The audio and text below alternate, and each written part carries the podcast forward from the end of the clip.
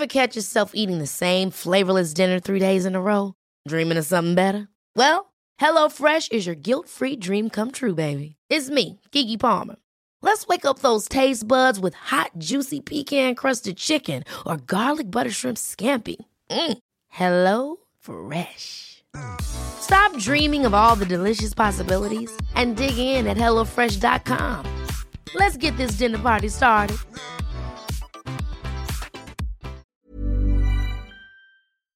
En mi pueblo, ahí en, en, en Nayarit, saludos para mi, pa mi racita de Nayarit. Saludos a Nayarit. Ah, buenísimo, buenísimo estado. Hay un lugar que se llama Aztlán, que significa el lugar de las garzas. Y si hay muchas garzas, porque pues allá es manglar. El manglar es una zona bien bonita porque es donde se junta el agua salada con el agua dulce y hay cocodrilos y garzas. Sí, sí, es un, pues, un ecosistema muy chula, chula, precioso, precioso el manglar.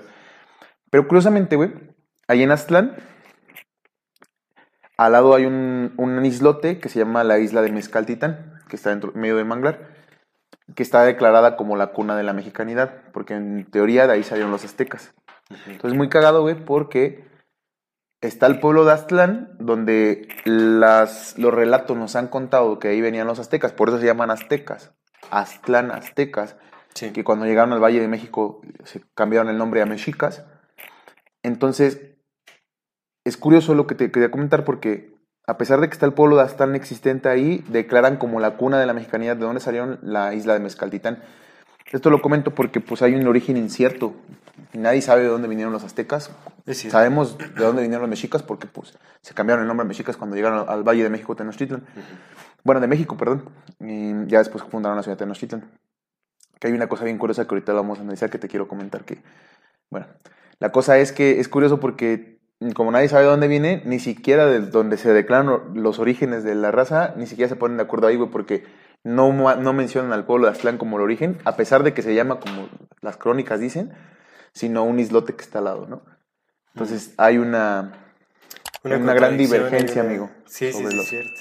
sobre los temas de los, de los aztecas, de los mexicas. Y hoy vamos a analizar este libro que se llama... Se llama El origen de la raza roja por John B. Newman. Una auténtica historia de la Peopling. ¿Por qué, ¿Por qué dice Peopling? Peopling. ¿Qué es Peopling? Peopling. Es, es Peopling. Sí, es como Peopling. O sea, la población de la... El acto de poblar. Ah, ok. Ok. okay. De la pobla... Sí, pues de la población. Ajá. Ajá okay. Sí, de la, de la... ¿Cómo sería la traducción? La población. Es que como estamos acostumbrados a hablar de la población como un conjunto de sí, pobladores. es que su, su, funciona como sustantivo y como verbo. La poblado. pobladuría, la pobladuría. no sé cómo sería la población. La población, Sí, Llegaron a poblar. La poblacionada. La, la poblacionada de la gente en América, ¿no? Bueno, de Sí, las aztecas. Entonces, vamos a hacer ese análisis de este libro. Este, este libro es muy interesante, ya lo habíamos mencionado cuando hablamos del Panteón Mexica, ¿te acuerdas? los- sí, sí fue en ese momento, ¿verdad? Sí, Creo que sí, sí fue. que él le habías dado como una, una revisada al libro. Y ahorita Ajá, ya lo profundizamos porque está, está interesante. Está, está interesante, está muy interesante lo que propone este autor, porque bueno, o sea, aquí se va justamente a intentar encontrar el origen de los aztecas, de esta raza roja, pero avienta de todo. O sea, a mí me, a mí me pareció muy extraño el formato en el cual está Está escrito. bien loco, Está chaval. muy raro Está de leer. Está chingón, está chingón. Porque te avienta así como una nota y la nota son como luego tres páginas y te tienes que regresar. O sea, es así como un... es- Y aparte es un libro muy cortito. Sí, es un libro muy cortito y es un libro de 1852. Ok. Entonces un, son historiadores ya este... Sí, ahorita ya, hay- ya hay nuevas, nuevas concepciones y nuevos entendimientos de muchas cosas, pero hay algunas que se... Es que hay algo que tenemos que entender, porque también tenemos esta concepción de que dice, bueno, la historia, o sea, los historiadores antiguos, pues no conocían tanto el mundo, no existía la tecnología para conocer tanto el mundo como se conoce ahora, etcétera. Entonces podría ser que es más ignorante su conocimiento sobre, sobre la Tierra, sobre Menos las preciso. menos preciso. Pero hay algo que también tenemos que entender. A la vez de que no, eh, no tienen la precisión que nos eh, brinda la tecnología hoy en día, ellos tenían eh, acceso a, a cierta historia que se ha ido ocultando con el paso Ajá. del tiempo. Entonces hay datos que se iban pasando entre historiadores, que había en bibliotecas, que había en ciertos lugares, ¿no? Este, que es información que ya, ya, ahorita ya la cortaron de tajo. Sí. O sea, si, uno intenta investigar varios nombres que están mencionados aquí, es más, el mismo autor, o sea, no hay una biografía de este autor. Lo que hay te dice que otros títulos ha escrito. Hay unos otros, es- al, al parecer es un historiador como que le gusta la historia natural, los ha escrito como libros de, botánica, de historia natural del ser humano, bueno, varias cosas, ha escrito, escribió varios libros. Pero no hay como un referente eh, biográfico de este personaje, sobre quién era, de dónde venía, eh, sus estudios, etcétera. Y menciona una ciudad, que bueno, ahorita vamos a mencionarla al inicio, que tampoco tiene muchas Que ni existe. eh, referencias. Sí existe porque habla justamente, yo creo que queda como por Missouri, o sea, como por el- el- el- lo que era México antes. Pues habla del río Bravo, habla del río del norte. Ajá, porque definitivamente cuando menciona esta ciudad, es una ciudad a la que llegó un coronel que hizo una expedición y ese coronel sí existió y está documentado su expedición y todo. Y habla justamente ya como de, o sea, los nombres que da de los lugares a los que fue a hacer su expedición son eh, los nombres de los estados modernos de Estados Unidos, por así decirlo. Bueno, los nombres actuales de, de ciertos estados de- del sur de Estados Unidos.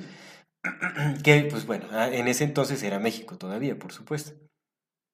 Entonces, y estaba pues la población este, eh, eh, mexica y todo ese rollo, ¿no? Bueno, ahorita vamos a... a- Pues vamos, vamos, vamos comenzando. Vamos entonces, comenzando. este libro es muy interesante justamente porque nos da ¿Le valió verga? un vistazo. No, nada más porque estábamos hablando de eso, pero o sea, no terminé de. Entonces, nada más rápido. O sea, este libro es muy interesante y estamos hablando de él porque justamente arroja datos, algunos datos que empatan con muchas de las cosas que hemos hablado, hemos hablado? a Sí. lo largo Sí, de- sí. de- del trayecto en este podcast. O sea, digamos que en este libro no solo nos encontramos con los aztecas, ¿no? O con la, la raza roja, sino, sino nos encontramos. minutos dice ya. Nos encontramos con la Atlántida, nos encontramos con Tartaria, nos Tartaria. encontramos con, con, este, con, con Fenicia, nos encontramos con el rey Salomón, intercambios con el, Con el los rey israelitas. Irán, ¿no? O sea, el intercambio de, de, de, Egipcio- de Egipto con, este, con Fenicia, nos encontramos con, con los griegos, o sea, un montón de historia del mundo para llegar a los aztecas y explicar por qué hay pirámides aquí en México, Ajá. básicamente, ¿no? Ajá. Entonces, por eso es que queremos... Sí, está, y analizar está este muy interesante, la verdad está muy interesante. Pues bien, pues vamos, vamos comenzando. Primero agradecer a la bendita esencia porque nos mantiene aquí, a mi querido amigo Don Luis que está atrás de los controles, a ti amigo por la conversación y a ti que nos estás escuchando. Y a ti, hermano, también por la conversación. Muchas la- gracias. Bienvenidas todas las y las personas. interrupciones, es cierto. Ahora ya te estoy interrumpiendo. Bienvenidas todas las personas que nos ven y nos escuchan. Esto es Amor Fati, el infinita brevedad del ser. Comenzamos.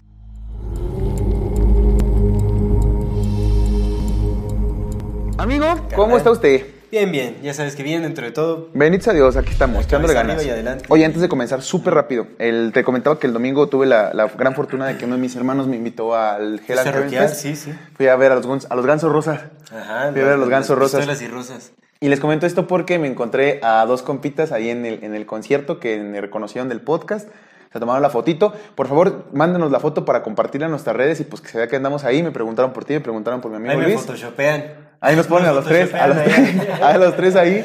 Entonces, un gran saludo, un enorme saludo a, los dos canalitos que nos encontramos ahí. Muchas, muchas gracias por la foto, por reconocernos y pues por las buenas vibras del podcast. Sí, ojalá que nos sigan acompañando ahí. Sí, sí, sí, sí. O sea, eh, ahora sí, vamos a arrancarnos de lleno con todo. Con todo. Bueno, ¿a ti qué, qué te gusta? ¿Qué te pareció el libro para empezar? Porque A ver. estábamos comentando fuera Sí. del aire que pues hay cosas con las que no coincides. No coincido del sí- de- o sea, pero hay cosas que, con las que sí concuerdas. Sí, sí, sí, completamente. Mira, mm, me pareció muy interesante. Me pareció también, lo, lo- que comentabas al principio es muy cierto. No es que sean ignorantes ni mucho menos, y obviamente tienen un conocimiento también porque había más apertura, güey. En esos tiempos todavía se podía, todavía se teorizaba sobre la Atlántida, y ahorita ya fue como un- en algún punto dijeron, no, no, la Atlántida jamás. Y un paréntesis aquí, Sí. si te das cuenta, en este libro habla, habla de Tartaria como algo súper reconocido, o sea, habla de Tartaria como que pues es conocimiento general. Solo que lo menciona de una manera distinta. Pero también lo habíamos platicado cuando hablamos de Tartaria, güey. Pero bueno, mira, mi- mi- lo, lo que me has preguntado. Pero bueno, ahorita Tartaria no aparece ya en ningún libro de historia, ¿me entiendes? No se menciona. Sí, pero con la con el entendimiento que le da este compa. Es que recuerda que el tártaro también llamaban Sí, sí, el tártaro a la zona de los de las mongol, hordas, ajá, las hordas de los mongoles, carnal. Sí, sí, sí. Esos eran los tártaros. Por eso el tártaro se identificaba como una zona del infierno, güey. Mm. Es que, güey, de nuevo la historia está tan manipulada, amigo, tan controvertida. Aparte, hay tantas personas que viven de mantener la misma mentira que pues ya no te permiten contar otra. Sí. Hay otras personas, bueno, que viven normal, digamos, o sea, para una vida de, de rebaño desconcertado, de mantener la mentira, y otras personas que viven a costa de mantener la mentira. O sea, unas viven porque ese es su trabajo, porque hacen ciencia de eso, y otras viven de eso porque es la mentira que nos están contando. Entonces, hay muchas cosas que se dicen y como quiera, pero en la generalidad a mí el libro me pareció muy interesante, dice unos, unos datos también muy interesantes. Lo que sí es que menciona ciertas cosas que al parecer, por los nuevos descubrimientos, porque pues aparte es de 1850, ¿no? 1852, así es. O sea, son 170 años de, de, distancia, entonces en 170 años, pues por supuesto se han teorizado nuevas cosas, se han hecho nuevos descubrimientos, se han linkeado nuevas cosas. Se han manipulado nuevas cosas también, Por se supuesto. ha definido una historia que pues también nos hemos dado cuenta que... Pero el libro- el libro, fíjate, Está súper alejada de todo. Que a mí me encanta porque la segunda parte creo que se me hace la más valiosa de todas. Se divide en dos libros. Ajá. El libro de los aztecas, que es lo Pero que vamos a analizar. Güey, la segunda parte es la mejor de todas, carnal. Porque la segunda parte fue escrita en 1850. Hasta ahorita la fecha es cuando se acaba apenas medio a aceptar que los vikingos llegaron a América en el 500, Sí. güey. Medio, güey. Sí, ahí lo hablaba como... Ahí dice, güey, este cabrón llegó tal, llegó tal, llegó tal, llegó tal. Después, esa es la parte que se me hace muchísimo más valiosa de ese libro que la otra. Porque la otra hay cosas que van y otras cosas que no. Pero en general esa, güey, porque es ok. Vamos, vámonos en retroceso. Si la segunda parte me está diciendo datos que ahorita ya están comprobados, güey. Que ya, ya no tardan en aceptar Entonces se le da validez también sí, a la anterior, a la supuesto. primera, completamente. Entonces, en la generalidad sí, me gusta, me, me gusta su historia, me gusta cómo lo cuenta, cómo lo propone, se me hacen súper interesantes las notas al pie de página, muy acertadas también, con excepción quizás de la profecía de Ezequiel, porque se lleva como cinco páginas de una profecía que dices, güey, no mames, nada más ponle ahí que lean la Biblia ya. Sin embargo, como lo hemos platicado, güey, mucho de lo que está contando aquí, güey, me, Ah, me saltó La, la- perdón, la profecía de Ezequiel en la caída de Jerusalén, ¿no? en la caída de Tiro. La caída, la de caída tiro. de Tiro. Justo hablan de tiro, específicamente de tiro. Bueno, Ah, el- sí, donde que ahorita, que- ahorita todo esto que estamos Que platicando los hijos de general, Canaán serán este, los sirvientes de los sirvientes. De los Eso me sirvientes. parece súper interesante. Mira, ahorita, ahorita, ahorita vamos a profundizar y todo, ¿no? Para hablar ya de esto que estamos contando y que se entienda un poco mejor. Pero No, no, no, no, lean el libro. Nosotros nada más vamos a estar platicando aquí. en la generalidad. Pero se me hizo muy, muy atinado. ¿Y qué crees que me, me, me recordó un chingo a cosas que hemos leído en el Miles Matis? Y aparte otras cosas que, eh, que dicen en otros papers que no son Miles Matis, pero que se relacionan ahí como en el de Jerry. Una de dos, o el pinche Miles Matis leyó a este compa y de ahí, o, o- o documentos de ese estilo, de ahí como que sacó ciertas ideas, o ambos llegaron a ciertas mismas entendimientos de diferentes pretensiones. Sí. Eso está interesante. Pero en la generalidad, bien, me pareció un muy buen libro, me pareció un buen libro muy interesante, pero siento que hay muchos huecos que ahorita ya no se responden o no se sostienen a la vista de nuevos descubrimientos que hemos tenido.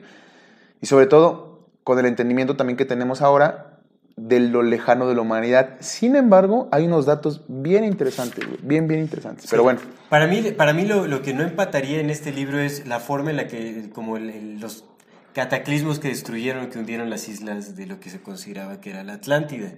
O sea, porque aquí no menciona tanto. Más o- menos, Sí la güey, es que menciona. más o menos, pero menciona menciona, dos, pero güey. menciona que, pues, o sea, que no se enteraron, o sea, básicamente que los fenicios ni se enteraron de que ya se habían hundido las islas. Y se supone que cuando hubo una catástrofe de esta índole, pues todo el mundo sucumbió, o sea, todo el mundo... es que hay cosas que no se sostienen. Pero mira, si quieres, vamos empezando desde el principio para arrancarnos. Cuéntanos. Que ya les conté cómo es la, la premisa del el libro del origen de la raza roja, John B. Newman. Y ya. No, pero a ver del libro. Cuenta, Es que digo, tú, es, tú- es el, libro el porque bueno. la verdad es que el orden, o sea, eso es algo que no me gustó tanto del libro, por ejemplo, la forma en la que lo escribe. Sí, el orden está Porque se brinca de acá, o sea, haz de cuenta que estás, estás leyendo una parte, hay una nota y son tres páginas de la, de la nota que Haz te de va un cuenta que tema. estás escuchando a César Jordán en el podcast de Amor Fati. Así, O güey. sea, se brinca demasiado. Así. Si te das cuenta, Pero al final siempre libro- conecta, porque así somos nosotros. El libro abre hablando sobre... ¿César Jordán de qué temporada? Del, de todas, güey, porque es que yo estoy contando una Esta historia. es una sola temporada, así como esta es una sola vida. Bueno, esta y ya después las que las que las vengan. es que yo, yo cuento una historia y luego me acuerdo de otra que tiene que ver con esa y la clavo y luego así y al final siempre todo está conectado. Igual ese güey, así, como que se acordó de algo en algún momento y dijo, ah, pero también, ta, ta, ta, ta", y luego dijo, y los 15 mil que estaba hablando yo de acá del principio, pues tal. Ajá, Así va, Sí, exactamente. Entonces ya, o sea, te vas un dato, estabas leyendo algo de historia y te vas a un dato histórico en otro tiempo y otro rollo y es como que te conectas y dices, Así, ¿en dónde estaba? así. Te regresas. Y aparte, pues es un inglés un, un tanto distinto, ¿no? Bueno, eso es... Podríamos decir Poquitillo. que es un poquito. O sea, es es, que más formal. las, cosas es más bibli- las cosas bíblicas siempre están en, ese sí está en otro inglés distinto. Pero me refiero, o sea, bueno, el mismo lenguaje, o sea, es como, como peopling, por ejemplo. Ándale. O sea, son, son palabras más clásicas, un poco más que es un inglés un poquito más clásico, ¿no? Entonces, bueno, lo Claro. hace un poco Es- es- está Es muy libro. también considera que, por ejemplo, ahorita, pues ya cualquier persona tiene acceso a escribir un libro y publicarlo, cualquiera. Eso quiere decir que cualquier tipo de lenguaje lo puedes encontrar en un libro. Pues si el Carlos Trejo dijo, tú eres Joto en el, en el la Ouija, ¿no? O sea, ya es un lenguaje más coloquial. En, Yo nunca leí cañitas. Cagado. Sí. En esos No puedo entonces... creer que haya dicho eso. Sí, es que llega el, el- unos personajes y le pregunta a la Ouija, eh, oye, Ouija, ¿tú por qué estás haciendo maldades? Y le dice, tú eres Joto, tú no preguntes. sí, güey, muchísimas más. Pero bueno, el de estos libros estaban escritos, como no había tanto acceso a que cualquier persona escribiera libros, los escribían las personas que por lo regular tienen más lectura, Sí, están sí. más estudiados, entonces su lenguaje sí suele ser, en libros antiguos, un poco más... mm, con léxico, digamos. Sí, es léxico más formal. Menos te- coloquial, más Pues formal. es, es- es el léxico de Más un historiador. educado, por decirlo de Es el léxico forma. de un historiador. Justo. Como un lenguaje técnico de historiador, digamos, Sí. como con... Sí, Sí, sí, sí. sí, no, está bonito, o sea, me gusta y todo, pero es una lectura que de repente es un poco confusa por... Por más que nada por los saltos de tiempo en, en datos históricos, en ciertos términos y tal, ¿no? Pero digamos que el libro abre eh, hablando sobre, bueno, hace referencia a la expedición del coronel Donovan, que se llama, que fue una expedición que hizo un coronel estadounidense a México. Sí, estadounidense, perdón. Sí, güey, pues se Pues considera que, en, Ahí se me fue. que en, en el 46 fue cuando fue la anexión de, de la mayor parte, de la mitad del territorio mexicano a Estados Unidos fue en el 46, güey, fue en la guerra de Estados Unidos contra México. Entonces, de cuando habla de estos pueblos, de que fue a Missouri y todo ese Sí. pedo, habla justamente de cuando todavía esos pueblos estaban perteneciendo a México. Entonces, Mm. Por eso tiene un chingo de sentido que también se refiriera a ellos como los aztecas. Mira, lo que lo buscas, ¿sabes? Aquí más o menos como que me recordó ese tipo de lenguaje, como cuando hicimos el libro de Cortés, ¿te acuerdas? Ajá. De- Pero lo- el lenguaje del coronel, del general, no el lenguaje que sacó de los. Porque ese sí es un lenguaje Sí, del no, ya, castellano, ya, ¿no? sí, sí, el del lenguaje del general. Es como un lenguaje, pues. Más baja antiguón, pues. Sí, sí, sí. Pero él estuvo en Missouri, al parecer. Este, yo creo que por ahí estaba, porque bueno, digamos que habla sobre la expedición de este Donovan, que llegó, se encontró con un pueblo en, en la ciudad de Sumay. Ajá, que es justamente Sumay- la ciudad que decimos que no hay ningún registro sobre ciudad. Exactamente, que es donde dice que donde estaba, donde se conservaba la raza roja, la raza auténtica roja. Her- herederos de los fueron aztecas. herederos de los aztecas, que es, al parecer, por lo que este coronel habló con ellos, ellos le dijeron que eran los únicos que conservaban las tradiciones de los aztecas y que ellos habían decidido no mezclarse este, con los mestizos. eh, a la llegada de los españoles, pues obviamente ya hubo ahí el mestizaje y todo ese asunto, que ellos se aislaron y decidieron mantenerse sin mezclarse con, con la raza mestiza porque consideraban que era de un eh, linaje más impuro, por así Sí. decirlo, ¿no? Entonces, Eran ellos- menores a ellos, ellos- y la raza, su raza, los humanos, eran superiores. Exactamente, así es. Entonces, Pero es lo que te digo, mira, pues de ahí empieza como la cosa, porque la ciudad que te pinta, pues es una ciudad muy remarkable. Ujú. Es que es como, ¿qué remarkable? Como impresionante. Muy impresionante. Hablas de una ciudad muy impresionante. Y nos, no tenemos registros de una ciudad así, güey. Y para que lo haya encontrado en los 50 del siglo XIX, deberíamos tener registros de esa ciudad, güey. Deberíamos de tener reg- muchos registros de muchas cosas, pero... Pero, güey, o sea, si estás hablando de...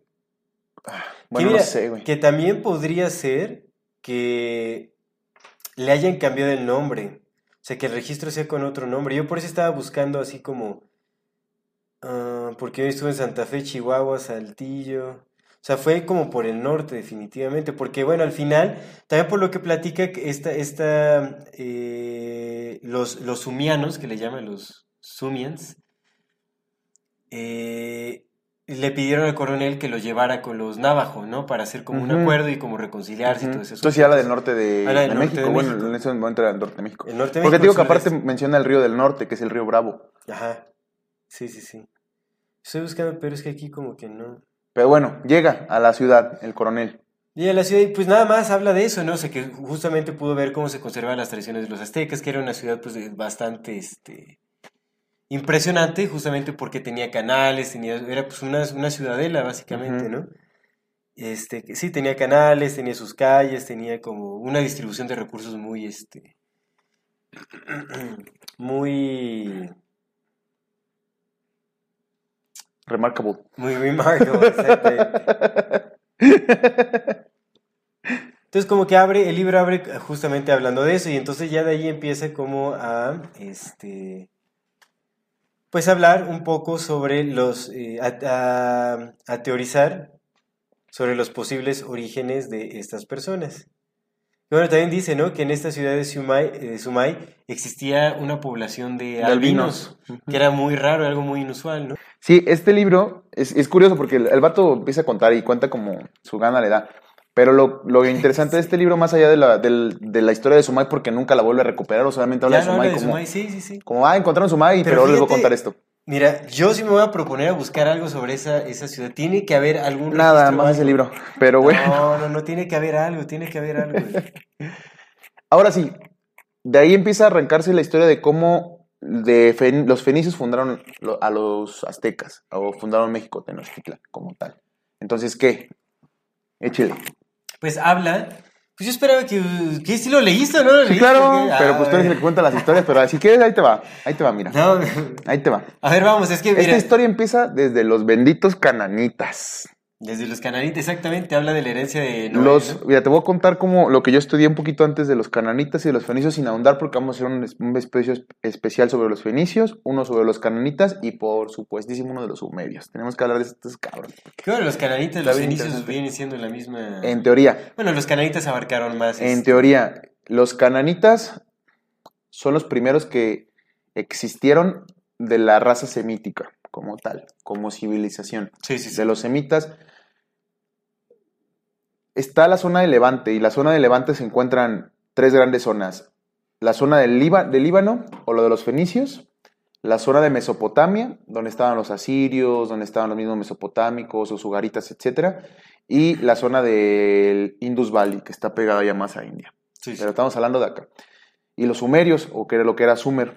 Entonces, para ir entendiendo un poquito cómo está el, el tema de la distribución sin meternos de más.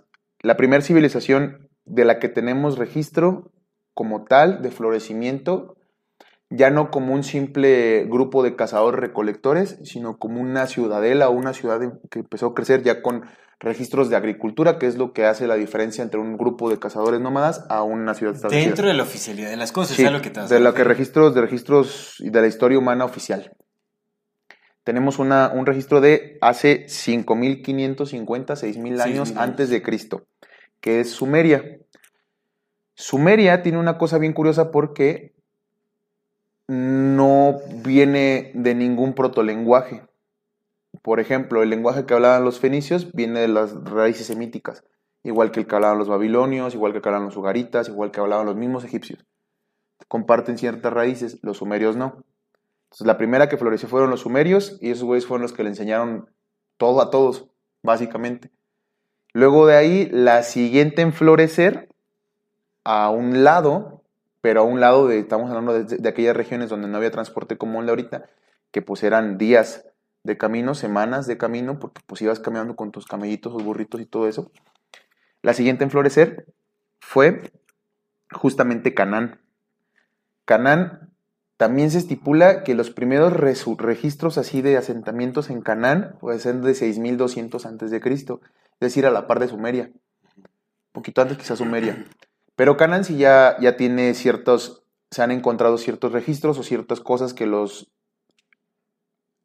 linkean, Los vinculan. los vinculan, por eso leer, en inglés pasa esas cosas, ¿verdad? Ay, No, la ay. neta, la neta. Cuando yo no leía en inglés, güey, no mames, casi no usaba yo palabras en inglés, güey. Pero ahora que vas leyendo en inglés, sí, pues, sí. pues es que hay palabras que cuando uno lee en inglés, no traduces. Sí, sí, es cierto. ¿no? Estás leyendo en inglés y lees en inglés y tu cabeza piensa en inglés, hablas en inglés, escuchas en inglés y no traduces. Entonces, ya cuando quieres traducir, luego es como, ah, chinga, esta palabra sí sé qué es, pero Sí, ¿qué no, es? Ya le hablas a tus compas en inglés. y Ya, ya sabes, ya sabes. "Hey, Hasta los ojos se me están haciendo verdes. me". Hasta los ojos. Le voy a mandar ese clip a los uy, yo soy mamadorcísimo, No, carnal. pues sí Yo sí pasa, soy. güey, O sea, a mí también me pasa bastante. Sí, sí, sí. Y luego- Supongo que a ti también, güey. ¿De qué? No, no, no. Yo siempre ya hablo Sí, español íntegro, inglés íntegro. Cada uno en su lugar y en su putiza. contexto. En su contexto. La luz me la pela. Ah, no es sí. cierto. El Aruz me dice. Ese es un programa familiar, Luis, por favor. Las voces de ese programa son sí, sí, pobres imitaciones. Nadie debe ver su contenido, nadie debe verlo. Censúrese, censúrese a usted mismo, por favor. Ahí te va, entonces. Canaán los, ya lo relacionan junto con otros lenguajes se- semíticos y con otras razas semíticas. Bueno, en Canaán hay registros de 6200, pero ya como florecimiento de ciudad es del 4500 después de Cristo. Dícese. Es- dícese, perdón, antes de Cristo, 4500 antes de Cristo, es decir, que si bien los sumerios son la ciudad más vieja, pues son 5500 años, mil años después, o sea, relativamente poco, ya floreció Canaán. Entonces, Canaán sigue siendo una de las, de las civilizaciones más viejas. Si no la cuna de la civilización de la, de la parte occidental, que es la nuestra, entre comillas es la nuestra, o bueno, al menos de Europa, sí es una de las, de las más viejas. Entonces vamos a hablar de, a partir de, ahí de 4500. Mencioné a Sumeria porque era necesario hablar. Sí. Pero 4500 de Canaán. Es curioso porque en la página de Wikipedia, fíjate lo que dice, güey. Dice, los cananitas llegaron de su origen desconocido, de su lugar de origen desconocido, ya siendo unos expertos en metalurgia, güey. Esos vatos eran expertos en hacer metales, en hacer cobre sobre todo. Entonces, vienen de un lugar desconocido, pero con un chingo de conocimiento, güey. Chingo de conocimiento, bien cabrón. Pues hacer, hacer cobre, o sea, manipular el cobre no era algo Sí, no, sencillo. no es algo sencillo. sí. Hablando de los aztecas, que es lo que nos, nos involucra ahorita, resulta que los purépechas mantenían a raya a los aztecas, a los mexicas, nunca los pudieron conquistar justamente porque los purépechas habían descubierto una aleación entre cobre y entre dos metales y no me acuerdo si daban cobre o daba una especie de acero, pero esa es la importancia de los metales. Es- o sea, si tú tienes armas o tienes desarrollo de metales que otros güeyes no tienen, pues te ponen en una posición superior. Entonces esos cabrones llegaron a su lugar desconocido a fundar una ciudad, güey, de hace 4500 años, donde se supone que eran cazadores recolectores, pero esos vatos ya sabían manipular el cobre. Y eran expertos min- min- mineros, porque minaban el cobre. Entonces eso se me hace de entrada una, un dato muy importante al que ponerle atención, güey. Vienen de un lugar desconocido ya tienen un chingo de conocimiento. Y además el conocimiento, también trabajar las maderas. Trabajar las maderas como ninguna otra civilización. Entonces, los cananitas, digamos que conocemos el Canaán, o sea, muchas personas que nos están escuchando les suena Canaán, porque los israelitas, a todos los cabrones que veían que no eran ellos, les llamaban cananitas, básicamente. Básicamente para ellos todos eran Sí, cananitas. Fue una región extensa, ¿no? O sea, Sí. Y Canaán se asocia con Fenicia porque en ciertos vocablos y ciertos estudiosos han dicho que tanto Canaán por sus raíces etimológicas como Fenicia por sus raíces etimológicas hacen referencia al color púrpura, justamente. Al color púrpura que se extraía del murex, que es una- un de- molusco que cuando lo aplastas o sacas la baba, hace el color púrpura. Y entonces el color púrpura estaba establecido para los reyes, para las personas de, soberanas, sacerdotes, los sacerdotes. Curiosamente, como ahorita en las iglesias que conocemos, ¿verdad? que el púrpura es súper, súper importante, Pues para muchas de, de las élites el púrpura es eh, sigue siendo importante. No nada más el Vaticano, o sea, hay varios, este, Entonces, varios por ahí. Por eso se relaciona que cananistas y fenicios son, son similares. Entonces, compas empiezan a su desarrollo, empiezan a crear ciertas ti- tierras, y lo que pasa es que se, se establecen... Pero también se les relaciona por eh, la- porque adoraban a las mismas deidades. Ajá, sí, O sea, pues bueno, claro. Porque compartían la misma religión, Completamente. la misma. ¿no? Por eso, por eso las historias de todos esos güeyes son muy parecidas, porque la primera de fundarse así grande, después de Sumeria, que aunque son similares, ya son rasgos un poco diferentes porque son muy parecidas, pero todos se parecen a los cananitas. ¿Por qué? Pues porque ahí parten todos los güeyes, fueron cambiando los nombres. Entonces, resulta que los fenicios, cananitas fenicios, se establecen en ciudades que tienen acceso al mar y, son, y resulta que les son muy prósperas y empiezan a prosperar en esas ciudades frente al mar y comienzan a hacerse muy poderosos a través del viaje marítimo. Empiezan a dominar el mar. Si creemos en la historia tradicional, estos compas que misteriosamente de ser cazadores recolectores aprendieron a manipular el cobre de unas maneras impresionantes cuando se peleaban con vacas para comérselas. Luego llegaron aquí y en cuestiones de 500 años o menos desarrollaron una tecnología tan impresionante para dominar el mar o traían conocimiento de antes. Eran los... Ya lo hemos hablado, si Go- Gobekli Tepe es, clave, porque pues también está en, eh, cerca de todas estas áreas, son civilizaciones pues, establecidas.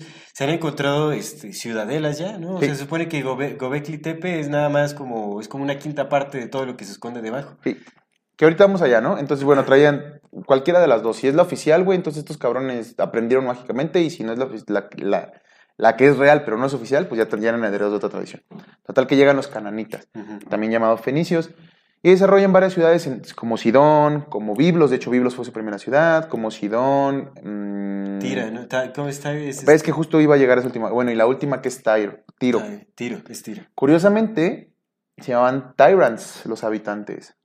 Y ahora los güeyes que conocemos como los dominantes culeros del mundo les llamamos tiranos. Tiranos. Así es. Sí, sí, es Entonces, eso es algo que tenemos claro, que notar en el, bien, lenguaje, en el lenguaje muchísimas pistas. Hermano, el- pues pistas. hablamos y eso es lo que nos muestra. Entonces, crean Tiro y Tiro se vuelve una de las ciudades más importantes. De hecho, Tiro justamente es donde se fabricaba el- en específico el color púrpura.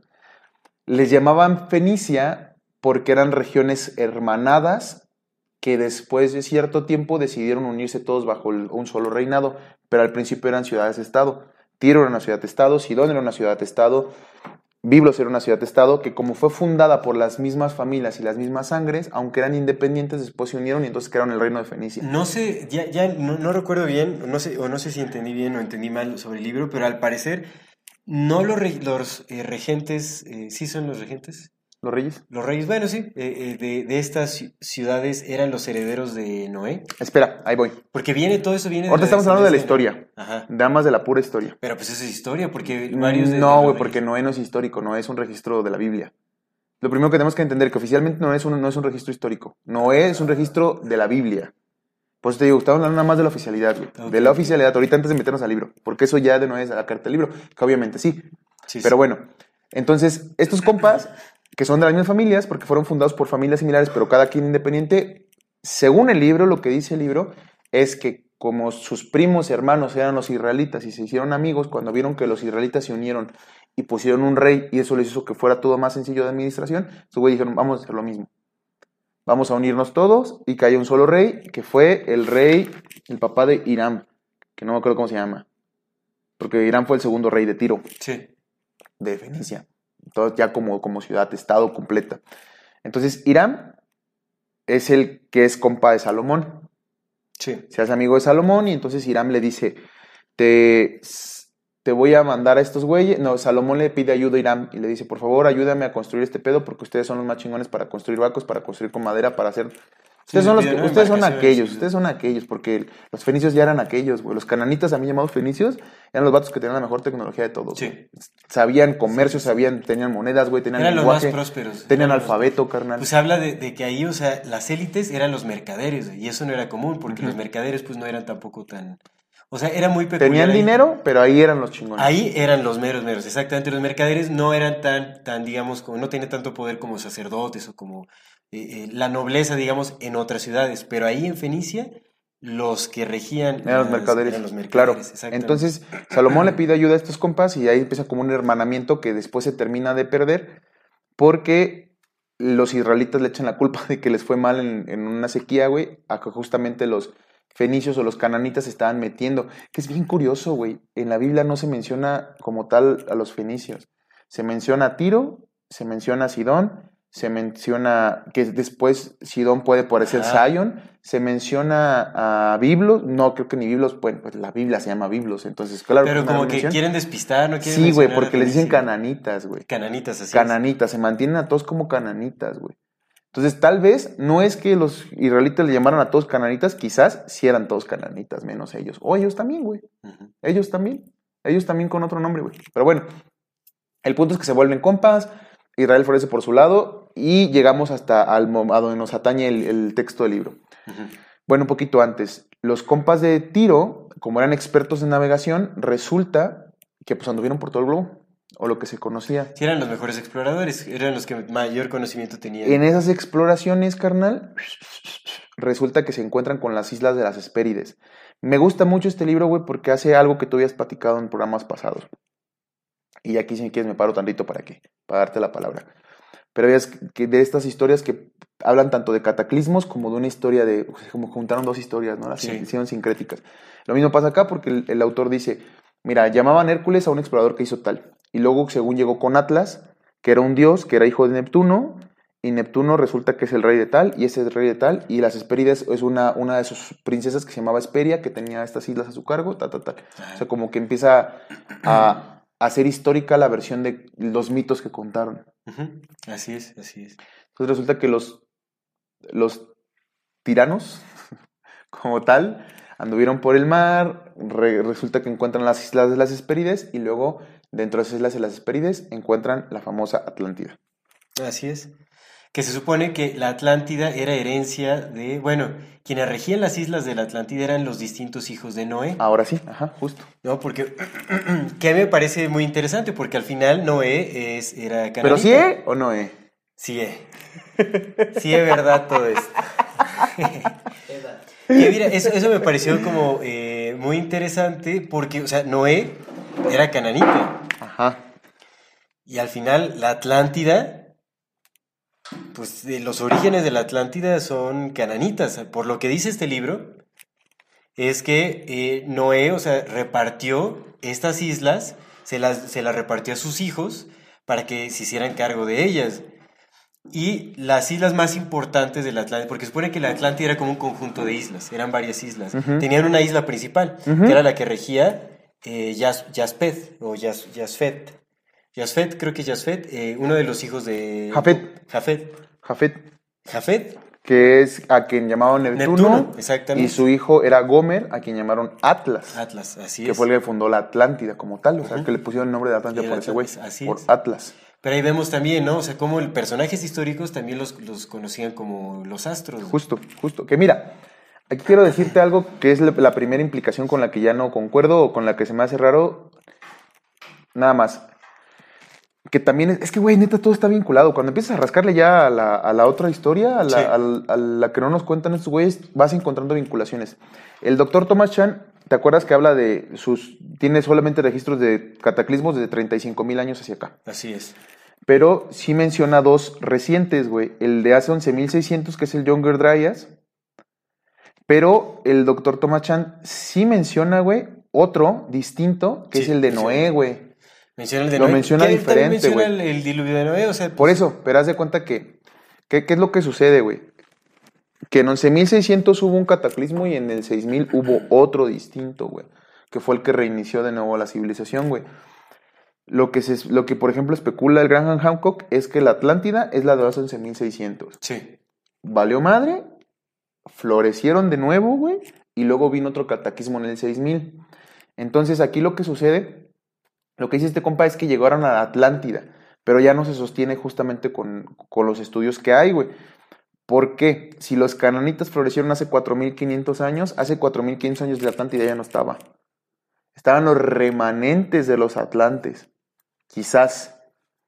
Pero el continente como tal se hundió en el 11.600, güey. Pudieron haber quedado algunos islotes, pudieron quedar algunos remanentes, pudieron haber quedado un chingo de cosas, güey. Pero la civilización que construyó la, la esfinge, bueno, quién sabe si es la que construyó la esfinge, pero la civilización que estaba cuando la esfinge estuvo hundida, esa se desapareció en 11.600, güey. Sí. Entonces ahí ya no concuerda, güey, lo que te Está- decía, Está güey. un poco extraño porque también no sé. O sea, no, no, porque él no habla de los, él no, él no habla del tiempo de 4500 antes de Cristo, ¿me entiendes? Cuando está hablando de los cananitas, y cuando está hablando de Fenicia, no hace referencias eh, de tiempo. Pero es que historia, menciona un evento muy importante, amigo, que es con el que te puedes dar cuenta de la referencia más o menos de tiempo de la que habla, güey. Ajá. que es el asedio de Tiro. Y el asedio de Tiro sí, hay- sí hay un- sí tenemos un registro de cuándo fue, que fue en el 323 antes de Cristo. Pero no, o sea, ¿no será que más bien esos tiempos fueron también cambiados? Porque él sí hace referencia Mira, a- si te parece, güey, sigue contando esta al parte. relato de, de- a los relatos de Platón, con Timeo, Ajá, pero mira, Solón y para no, asunto. para no confundirnos ni Y confundir ahí la sí audiencia. hay registros. Ter- terminamos de contarte qué habla este y ya te digo yo las cosas que como que ya no concuerdan. Sí. pero- y te digo lo que yo creo sí, que, sí, que, de- que- de- que de puede hablar y todo eso. Pero sigue. Bueno, entonces se supone que estas islas de la Atlántida ¿no? Eh, fueron repartidas por los hijos de Noé. Sí.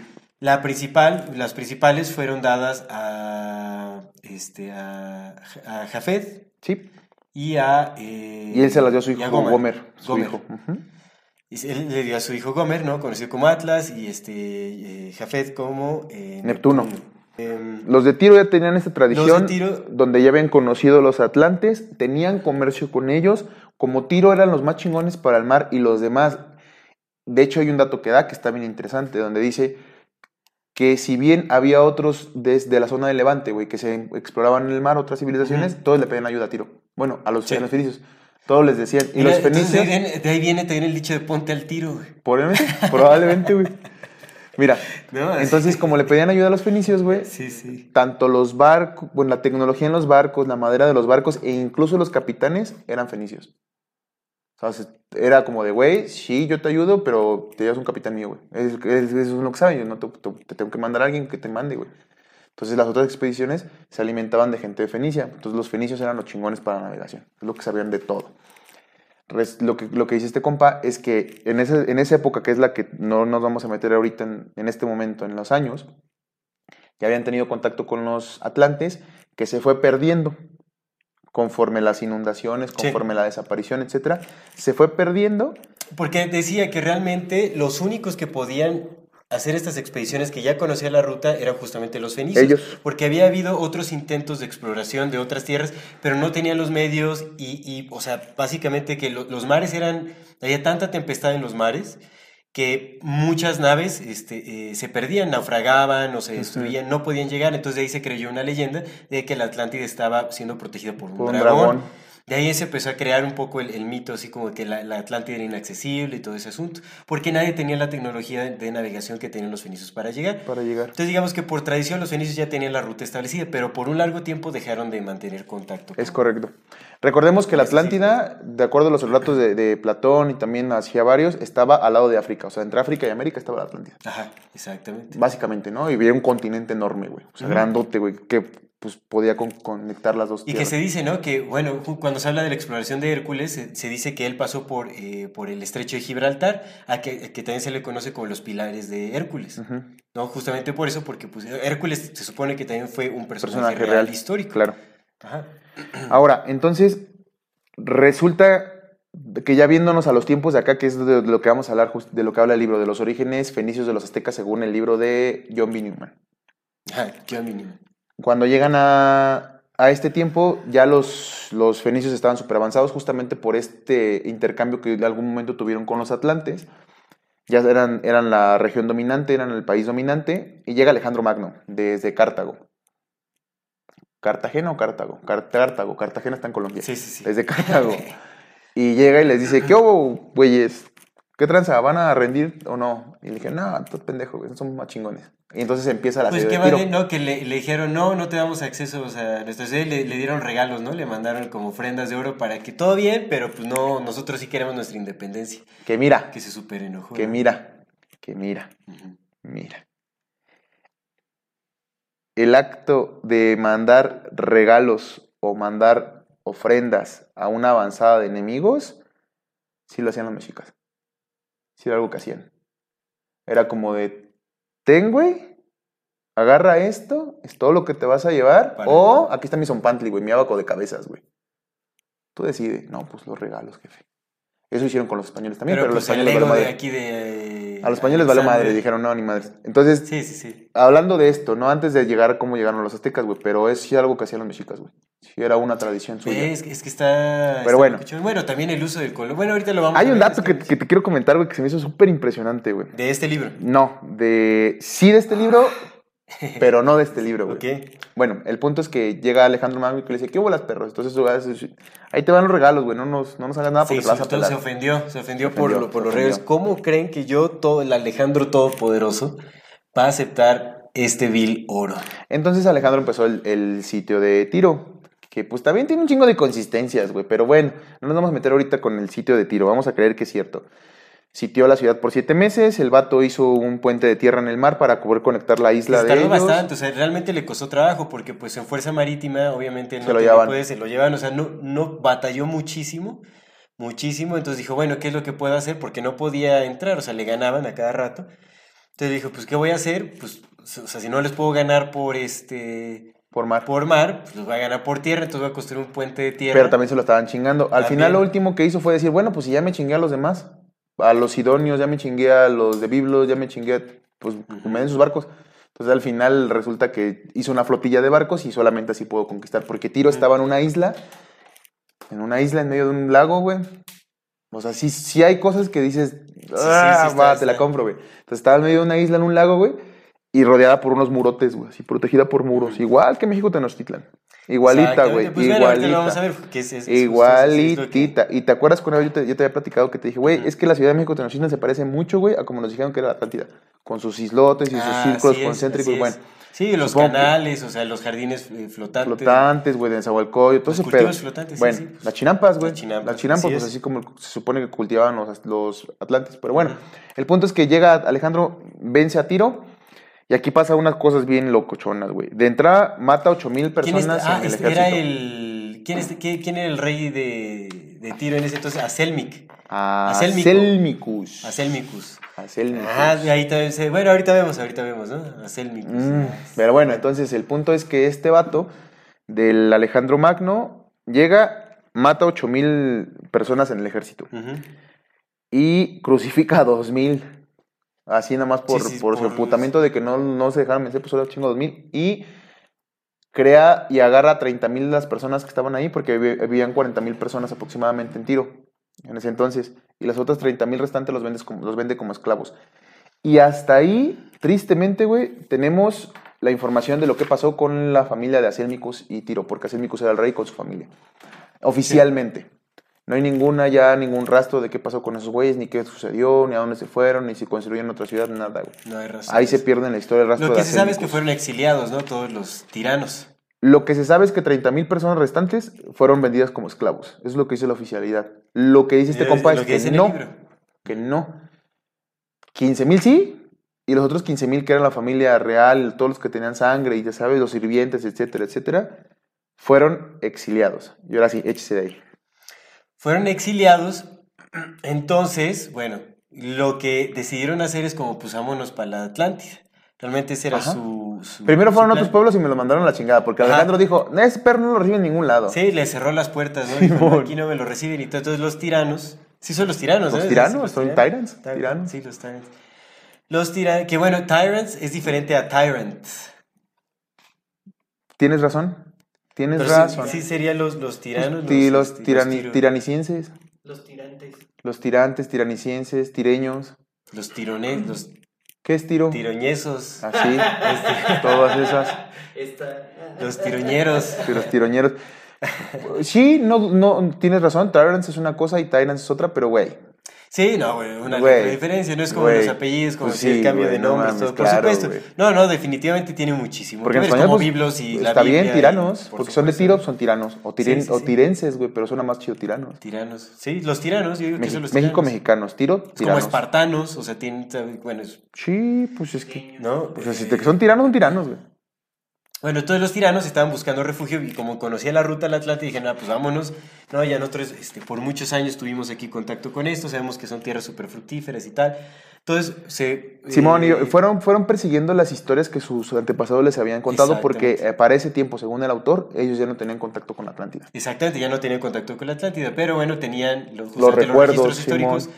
y la información de, de cómo llegar, ¿no? O sea, Claro. como las coordenadas, todo ese asunto para llegar ahí, todo ese, ese show.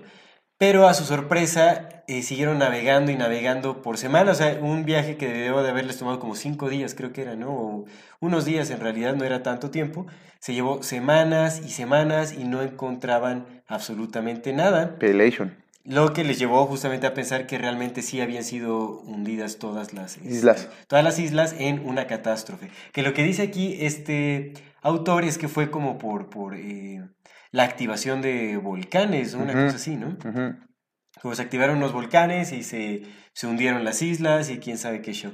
Que eso a mí también me pareció un poco extraño. O sea, obviamente este autor definitivamente no tiene la verdad absoluta. Hay datos que son súper interesantes, que sí pueden tener, que tienen muchísimo sentido, pero justamente creo que algo de lo que no empata tanto es eh, la cuestión de, del cataclismo con el que se sabe, que, eh, bueno, con el que se supone fue destruida la Atlántida.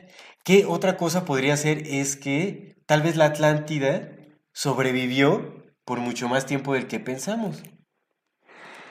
Yo, ahorita- yo ahorita Hasta te digo, ahorita te digo bueno, mis ideas, pero sigue. pero sí, bueno, sí. El chiste es que siguieron navegando, perdidos, no sabían qué hacer, o sea, estaban ya como pues, completamente perdidos, hasta que agarraron una corriente rápida después de varias semanas de estar así en navegación, ya se les estaban acabando sus, sus provisiones, no estaban ya preocupados, pero agarraron una corriente rápida y dijeron, bueno, aquí ya rifamos. Todavía se tardaron un buen tiempo hasta que llegaron a tierra, tocaron tierra y adivina qué tierras eran esas. Eran las Las- tierras de América. Es correcto. Llegaron a México justo. Llegaron a México, así es, en la parte... ¿A qué parte llegaron de México? Veracruz. A Veracruz, llegaron Veracruz. por ahí, por el Golfo, Sí. entonces, como todo Sí. eso, ¿no?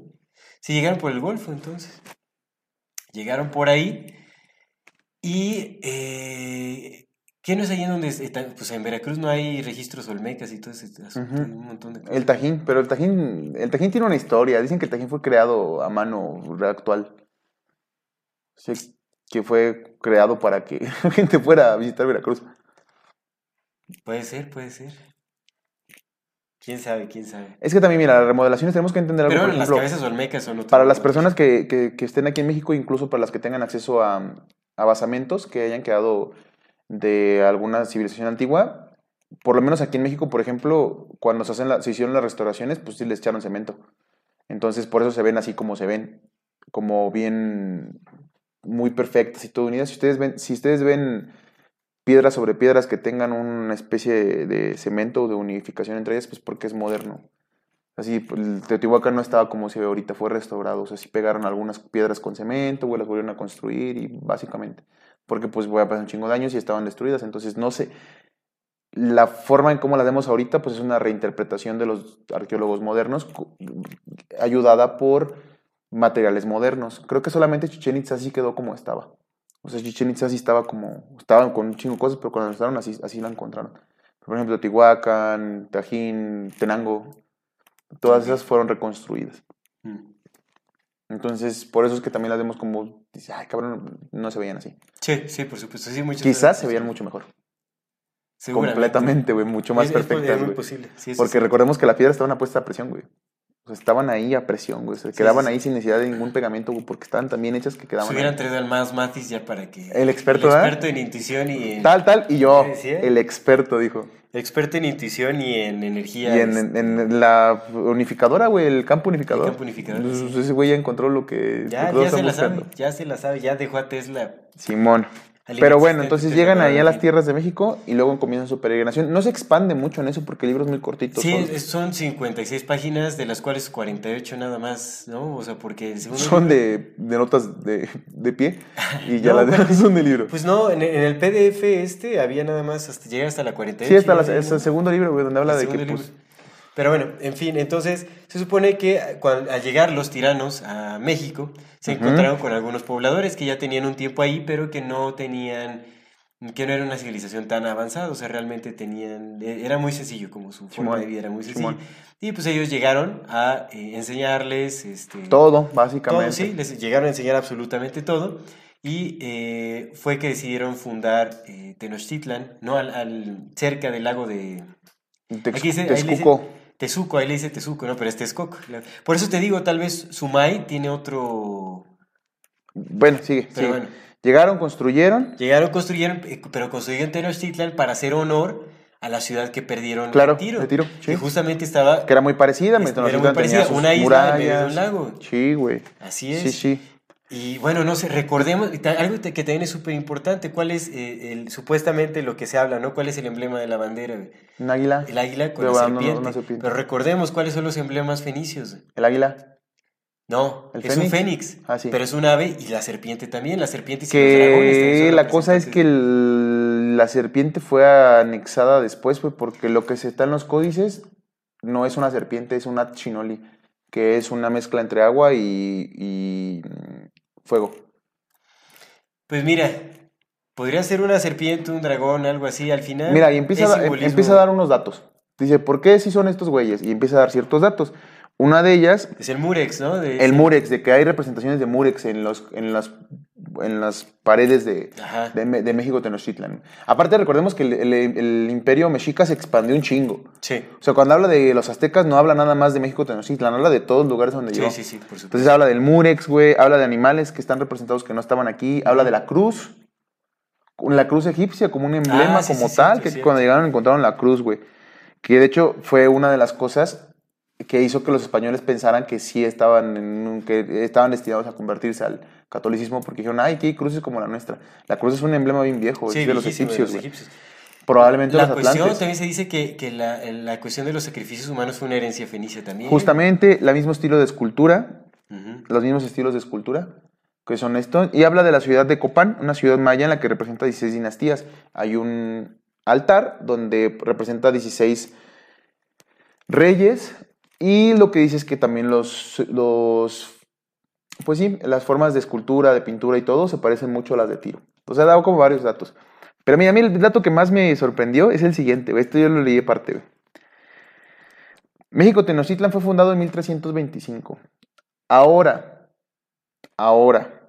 Bueno, si te, voy a, te voy a dar el dato antes, de entrar en, en- en números, te voy a dar el dato. La verdad. ¿Cómo crees que se llamaba México, el primer nombre de México Tenochtitlan? Tirochtitlan. Cuaumixtitlan. Cuaumixtitlan. Cuamixtitlan. Lugar del águila entre las nubes.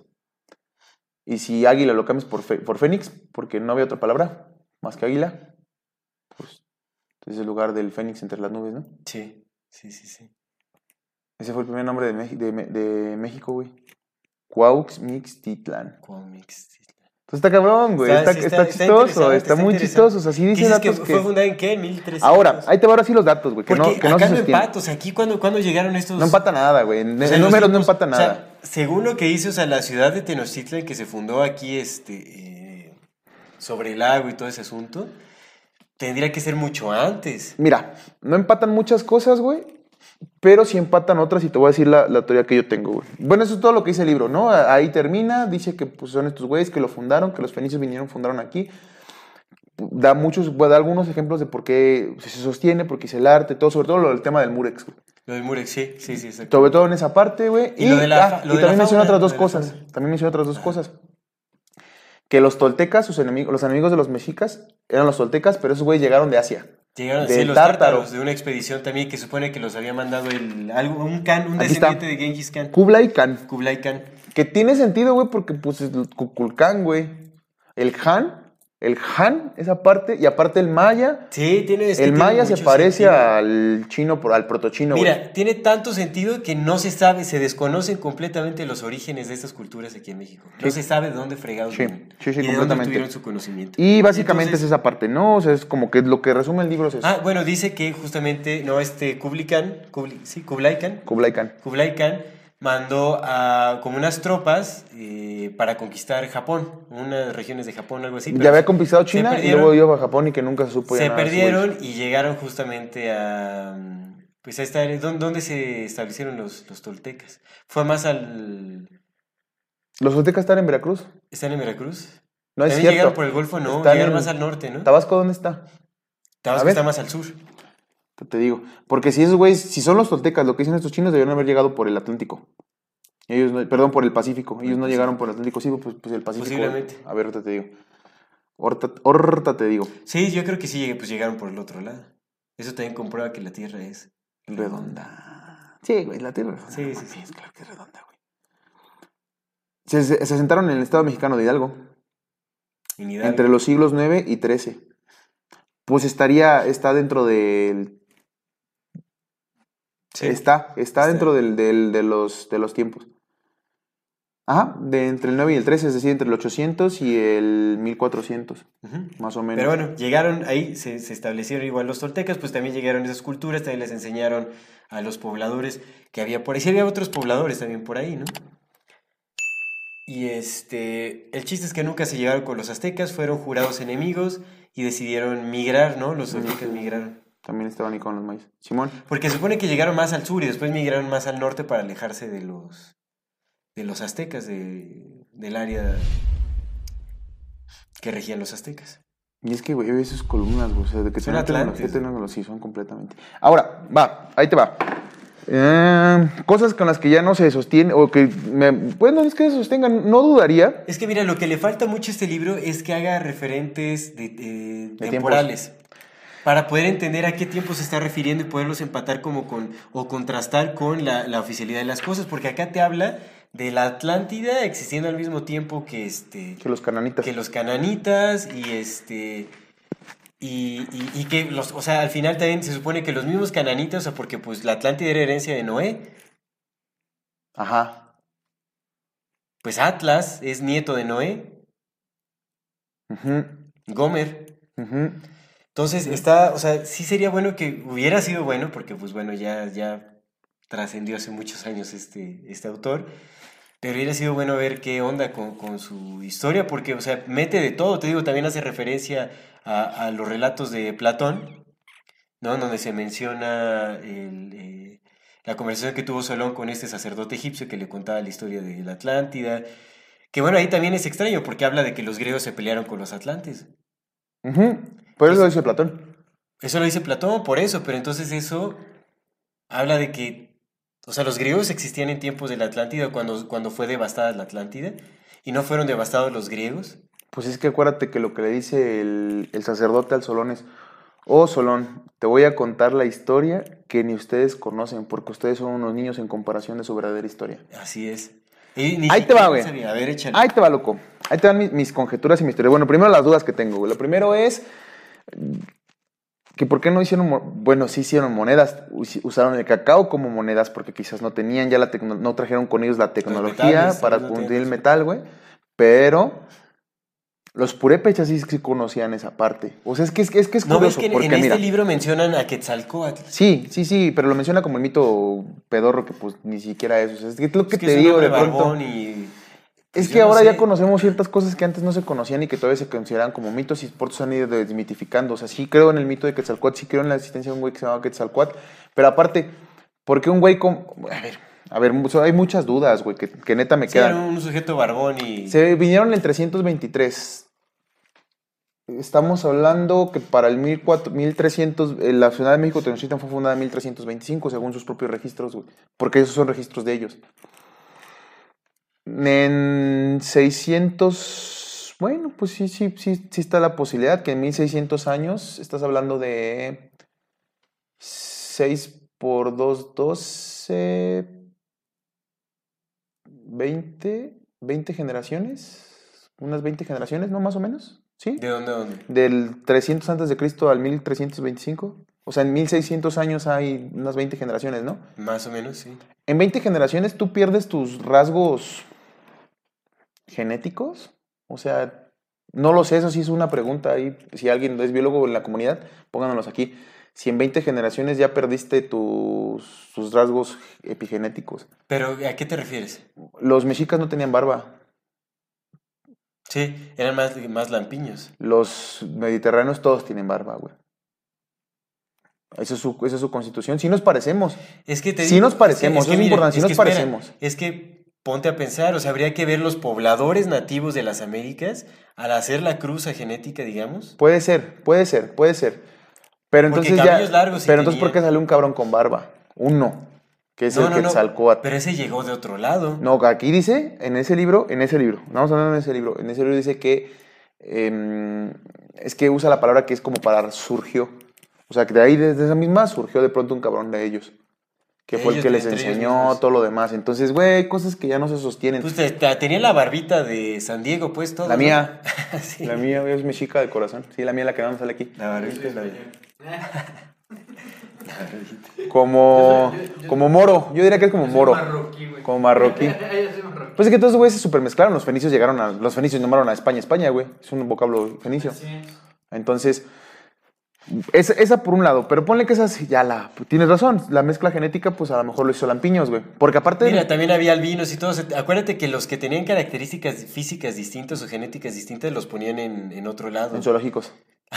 Moctezuma tenía un zoológico, güey. De gente de rara. gente rara. Sí. Güey, tenía eh, al- eh, enanos y. Estaba loco el bicho Motecuzoma. Motecuzoma Socoyotzin.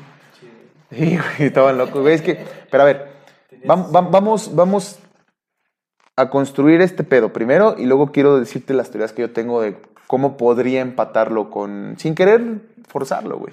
Porque pues no hay necesidad, solamente viéndolo desde otro punto, un poquito más acá, ¿no?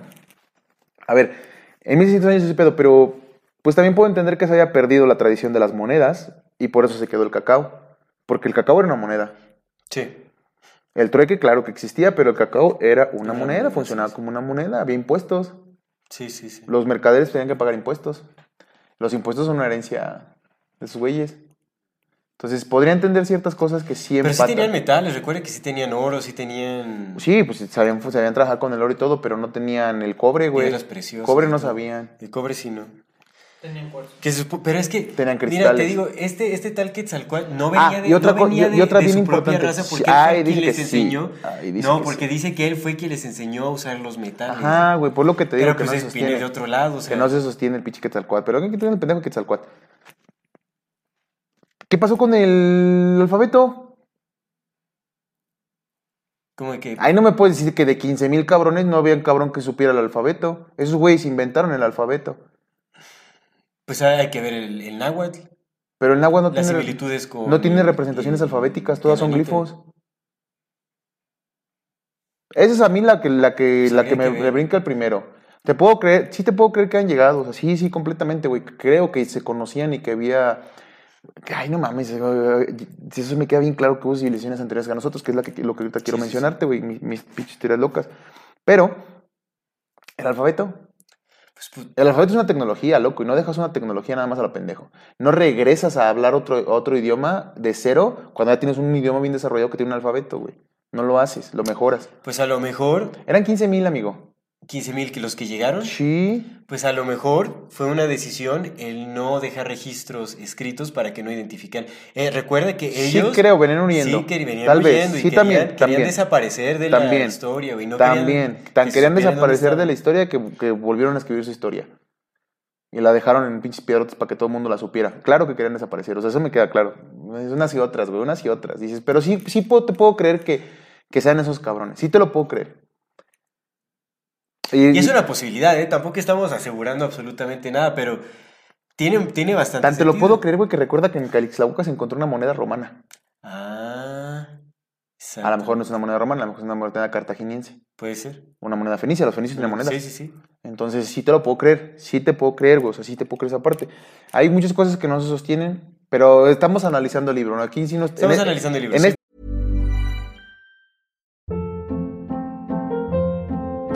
Hold up. What was that? Boring. No flavor. That was as bad as those leftovers you ate all week. Kiki Palmer here, and it's time to say hello to something fresh and guilt-free. Hello Fresh. Jazz up dinner with pecan-crusted chicken or garlic butter shrimp scampi. Now that's music to my mouth. Hello Fresh. Let's get this dinner party started. Discover all the delicious possibilities at hellofresh.com. Hiring for your small business? If you're not looking for professionals on LinkedIn, you're looking in the wrong place. That's like looking for your car keys in a fish tank. LinkedIn helps you hire professionals you can't find anywhere else, even those who aren't actively searching for a new job but might be open to the perfect role. In a given month, over 70% of LinkedIn users don't even visit other leading job sites. So start looking in the right place. With LinkedIn, you can hire professionals like a professional. Post your free job on linkedin.com/people slash people today.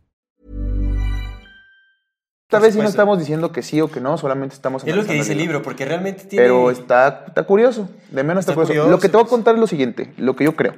A ver, ¿tú qué opinas de esto? Pues la verdad no creo que sea cierto. Vámonos a nuestra sección. No, es cierto. Y si, y si, y si- Ay, es que esto lo quería dejar para algo interesante, pero lo voy a contar de una vez aquí, pero consideren que este es algo interesante, porque, No, porque tiene no, que ser aquí. vale, no, sí, porque sí vale. está bien interesante, pero lo, voy- lo tengo que usar aquí para mi disertación.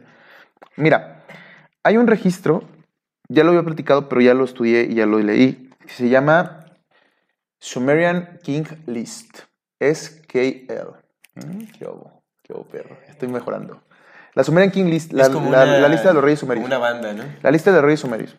La lista de los reyes sumerios es una lista de, de todos sus reyes escrita por los sumerios sí, sí, sí. que dicen, que dan cuenta de cuánto vivieron, cuán- qué reinaron, qué lugares reinaron y qué no. Ah, es la que me- la que Simón, mencionado la peculiaridad de esta madre, la peculiaridad de, esta es que hay ocho reyes que duraron entre 43.200 y 28.800 años. Ocho. Reinando eso. O sea, uno, uno reinó 43.000 años, otro 20.000, otro 30.000, etcétera. Ocho reyes. Hasta que llegó la gran inundación. Pero espera, espera, espera, espera, espera, espera, Ah, espera, güey. bueno, espera, carnal. Sí, sí, sí, sí, Hasta que llegó la gran inundación, que no es la inundación de Gilgamesh. Es otra, güey. Porque hubo otra inundación que es la de Gilgamesh. Entonces, hasta que llegó la gran inundación, hubo, hubo reyes que vivieron 28 mil, 43 mil años, 8. Los borra. Eso fue, eso fue un periodo de 241 mil 200 años. A ver, Ve- deja- es- ve- bueno, déjame terminarte todo este pedo, porque lo, lo estuve pensando y dije, a ver, esto está, esto está curioso. Son, hacen un periodo de 241.200 años. Según Graham Hancock, él, él, lo que él considera es que por los 300.000 años, 250.000 años, el ser humano se quedó muy como mm, atado a sus condiciones anteriores. O sea, dice, el ser humano, no sé, hace 5 hace cinco millones de años, por decir un número inventó una herramienta con una piedra. Y por un millón de años no se movió de ahí, güey. Se siguió ta, hasta que dentro de un millón de años hubo otro brote de un cabrón que dijo, ah, ahora voy a hacer esto, pero diferente. Entonces, por otro ratote la humanidad se quedó con esa segunda tecnología. Entonces, cuando el Homo sapiens se desarrolló como Homo sapiens, por 250 mil años, parecía ser que mantuvo las características culturales de sus antecesores, los neandertales. No, hasta que hace 50 mil años él lo, él lo hace, él lo achaca al uso de los psicodélicos, que hasta hace 50 mil años como que se despertó esa chispa de decir, güey, vamos a hacer otra cosa distinta. O sea, Graham Hancock sí se va mucho por el Stone Ape. No Theory. tal como tal, porque la Stone Ape Theory todavía es mucho más vieja. O sea, la Stone Ape Theory habla de, Sí, que, sí, el, sí, de que del, del chango como tal al homo fue el, fue el hongo. Sea, eso fue lo que hizo que el ser humano, el, que el homínido comenzara a ser homínido, güey. Sí. Acá nada más habla de 50 mil años, o sea, ya el ser humano como tú y yo, pero que su, su, su ganas de ya tuvo más que ver con, con este florecimiento de los, de los psicodélicos. Pero lo que rescato ahí son los 50 mil años que habla, que dice que hace 50 mil años, porque la cuenta es que dos- durante 241 mil 200 años hubo ocho reyes, güey. Nada más, o sea, su, su registro más, su registro de los sumerios empieza hace 241 mil 200 años. Perdón, hace 300 mil años, güey. Que por 241 mil 200 fueron ocho reyes hasta que hace 50 mil años hubo un primer diluvio. Y hace 50 mil años hubo el florecimiento que habla, que habla este compa. Pero los sumerios, los sumerios también dicen que el ser humano fue creado como, bueno, según el Zachary Sitchin, fue creado como un, fue creado, güey. Fue creado por los dioses. Sí. Por los dioses que bajaron de las Sí, estrellas. ah, porque aparte, lo que dice la, la, de, los ocho reyes, que esa sí es oficial, dice que cuando bajaron de las estrellas, empezaron a reinar por, ocho, por estos 240 mil años. Pero sí lo dice, cuando bajaron de las estrellas, empezaron a reinar. Eso A es ver, oficial. Ahora yo te propongo una hipótesis que podría estar descabellada o podría no estarlo. Dado a entender que eh, puede existir una interpretación astrológica de estos supuestos reyes. ¿Qué pasa ¿Mm? si en lugar de que sean reyes son astros, ciclos, ciclos cósmicos? ¿Sabes? En donde una estrella se, de por- o sea, donde se registra, porque si está registrado en la misma lista también el cataclismo, a lo mejor son las predicciones de cada tanto, sucede esto, porque en, Gobe, en Gobekli Tepe también hay un registro histórico sobre los cataclismos que ha habido y son representados por distintos animales También en... que se podrían considerar La deidades. que está en Perú, ¿cómo, te- cómo se llama? En Puma, Tiwanaku. en y en Tiwanaku. En en. También. Pero espera, ¿No sería algo así también? Que más bien son como registros de ciclos en donde reina cierta, cierto cuerpo estelar, después de tantos años está la alineación tal, y después de tantos años nos lleva la fregada a no, todos. o no, porque déjame decirte este pedo, entonces... Recuerda que Lucifer descendió como Venus, cuando Venus se, Sí. se, Sí, se dio sí, en su madre, güey. Pero pues también pueden si hablar de los güeyes, también pueden hablar de los güeyes que vinieron de Venus cuando se dio en su madre. Y habla de esos cabrones Pues es que que puede ser aquí. simultáneo, puede, puede que ser. si su, si su estamos hablando de hace 240 mil años, la configuración ambiental era distinta. Quizás podías vivir más, quizás esos güeyes vivían más, quizás se fue diluyendo. ¿Te acuerdas que hablaste de la, del, cuando hablamos de Lucifer, justo creo que fue Sí. Lucifer, que hablaste de esta parte que una de las interpretaciones es que se perdió la fuente de la vida eterna? Sí, ¿Te acuerdas? sí, sí. sí. Ok, entonces, hace 241 mil años dejaron de existir los reyes que vivían 38 mil años, porque vino un cataclismo. Hace 50 mil, dice Han Hancock, que floreció la civilización como la conocemos nosotros, que él considera, su consideración es que tiene como 50 mil años. Por, pues, porque hace 40 mil se hicieron las cabezas olmecas. Por ahí, ¿no? Vamos, vamos ahí, van como empatándose. La creencia del Gran Hancock, que es un vato muy estudiado y que pues yo le hago, yo le creo por ciertas cosas que dice, porque pues Pues tiene- más Matis dice que es un vendido. eh, Mati dice un chingo de cosas. Y por otro lado, la lista de los reyes. Ahí vamos más o menos empatados. Luego de esas 240 mil años, hay otra, otro periodo, después de la inundación, de 23 reyes que reinaron de 1500 a 300 años por 24.510 años. Que estamos hablando ya de 260.000 años. Que estamos hablando hace 30.000 años. Hace 35.000 años. Que son los reyes que vivieron de 1500 a 300 años. O sea, ya ahí vemos un Una reducción en longevidad. bien cabrón de longevidad. Pero hace, estamos hablando de que Noé, ¿cuántos años 240. Noé, como 900, no 800. Menos que Matusalén. Matusalén vivió, vivió 900. Pues es que mira, ahí también es interesante. Espérame, si carnal, de- espérate, carnal, nada más déjame terminar este pedo porque si no se me va a ir el hilo y va a valer madre con mis pinches este, elucubricaciones.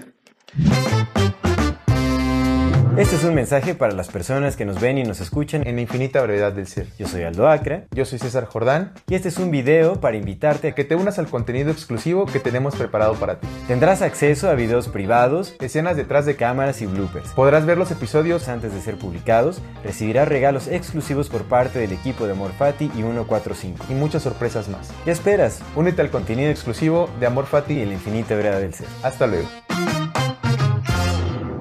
Mira, güey, ya perdí la pinche. Ya perdí mi idea por tu culpa, güey. No, no, no, pues ya hicimos refil, échale. A ver, 240. Ah, mira, te decía, entonces son 241 de los que vivieron mucho, más 24 mil de los que vivieron menos. Estamos hablando de 260 mil, 265 mil años. Thomas Chan tiene un registro de hace 35 mil, es el primero que menciona, porque de ahí empezó como que su estudio, supongo que hay otros más, pero de ahí empieza. Hace 35 mil es el primer cataclismo de estos de detenimiento de los polos o de lo que tú quieras, de lo que haya pasado, pero ahí el primer registro hace 35. Pues empata un poco más o menos con esos últimos reyes, ¿no? Sí, sí, sí, sí. Y de ahí luego ya luego habla ya del- de la épica de Gilgamesh, donde hay otra inundación, güey, Sí. que es ya más o menos donde Que ha está. habido un montón. Él dice que cada 6.000 años hay. Cada 6.000, cada Toma, 8.000, por ahí más o menos. La, una, 318. una duró 11.000, yo espero que esta dure 11.000 también, porque ya llevamos 6, güey. A fechas ahorita llevamos 6, pero yo espero que sea de las que duran 11.000, güey. Ojalá, Dios, Pues mira, nos, Dios nos preste vida. dure... Otros 100 más, no hay pedo. No, mil- dos, dos, seis mil 300, güey. Ya mis bisnietos, ya, mis tatarabisnietos, ya. ya. no voy a saber yo qué onda. Ya, ya. Ahí ya que se las... Mira, que me aguante mi hija, mis nietos, y bueno, mis más hijos que voy a tener, mis nietos y bisnietos, y los que Los conozca, chosnos ya, que a los chosnos ya, ya lo que pase. No, No es cierto. Ya, hasta ahí, ya. Ya, ya, ya. No, pues ojalá que sea eterno. Ah, shout out para nuestras hijas, que nos viven mucho, mucho tiempo. Claro. Ahora, em, pues más o menos vamos como por ahí, ¿sabes? Como por esas... No están descabellados los, los registros que hay de inundaciones, bla, bla, bla, la explosión con tal. A lo que iba yo con esto, güey. Que estos, compas, estos compas están poniendo un registro, pues muy acertado, diría yo, güey, del tiempo que hemos encontrado que lleva el, ser- el Homo sapiens. Y dijeron que vinieron y nos crearon, güey. Entonces pon tú que si hayan sido estos güeyes, güey. Que si hayan sido estos cabrones que hace 240 mil, 200 años o se fueron, no, no sé qué pasó, y a lo mejor estos güeyes también tenían un registro de los, de los astros, como dices tú, y pues ya sabían y todo el rollo, y pues las pirámides y shun. Que aquí ni siquiera explica lo de las pirámides. O sea, no- Nada, no güey, solo, dice- solo dice que los fenicios construyeron esas pirámides. Que puede tener sentido. Al final, No o sea, lo el dudo. conocimiento, el conocimiento estaba Pero ahí o te sea, va. los- porque tenemos que ver, o sea, lo que acá no menciona es la cultura antes de todo eso, porque eso es lo que explicaría también de dónde vienen los cananitas, la información, ¿no? De dónde ¿Qué es lo que te quiero, qué es lo que justamente quiero llegar? Por eso hablé de los, de los sumerios, güey, porque... Ok, los sumerios no eran los atlantes. ¿O sí? Porque los sumerios no tienen ningún registro de, de- de lenguajes parecidos, güey. Ah, aquí habla de la Torre de Babel, él menciona, ¿no? O sea, como la- que los la fueron y los mandaron a la chingada. Bueno, entonces, a ver. Pon tú que los atlantes no eran la única civilización que había, güey. Es posible que Eso es a lo que iba. Entonces tenemos a los sumerios con un registro preciso de un chingo de cosas, aparte registrando, porque después de esta lista, después de estos 300 años, los otros sí empatan completamente, güey. Los otros reyes sí empatan con lo que la historia ha encontrado.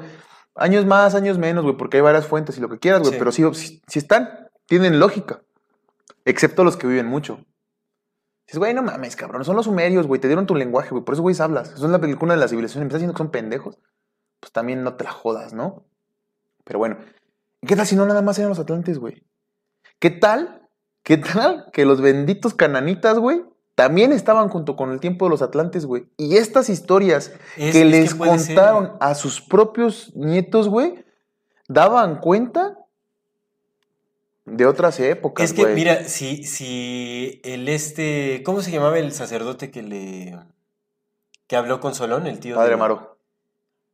Ah, el sacerdote egipcio, ¿no? Ajá, ya No, no sé. No, no sé si tiene nombre. si le dijo que desconocía por completo su propia historia y está hablando de, De que los griegos, griegos, de los que los, griegos. los, ate- los atenienses, ate- los a- Helenitas, ateneos, los, helenitas. los helenitas, bueno, los de Atenas, vencieron a los Atenienses. atlantes en una guerra. Ujú.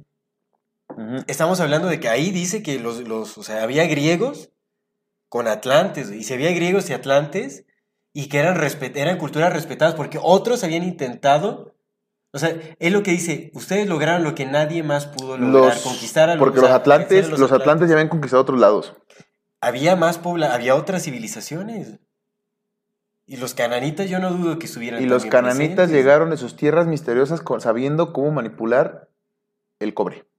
De sus tierras misteriosas, carnal. Entonces, lo que yo, lo que yo O pienso, sea, yo creo que esto, este tiempo de 11.600 años no es nada a comparación de la verdadera historia que yo creo que va más allá. carnal, llevamos todavía. 300 mil años con esta configuración, de nuevo, 300 mil, y hace 43 mil, hace 241 mil 200 años fueron los primeros reinados de cabrones que vivieron 43 mil 200 años. No es posible que, que- que tengas tu sistema de administración pública basada en el sistema de administración pública de los sumerios, mientras crees que están pendejos y que dijeron que un cabrón vivió 43 mil años. Ese güey es risible, carnal.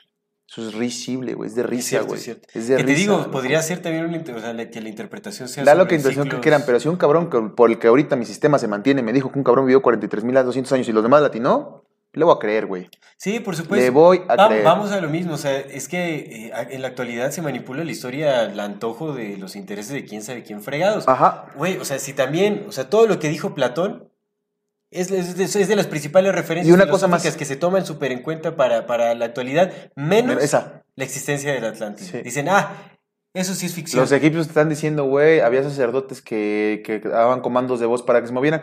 Y te iba a decir justo, ahorita dije, güey, pues es que claro, tiene mucho sentido, güey, que si los egipcios dejaron un registro donde los sacerdotes con ciertos conjuros movían piedras, pues que haya sido un comando de voz, güey.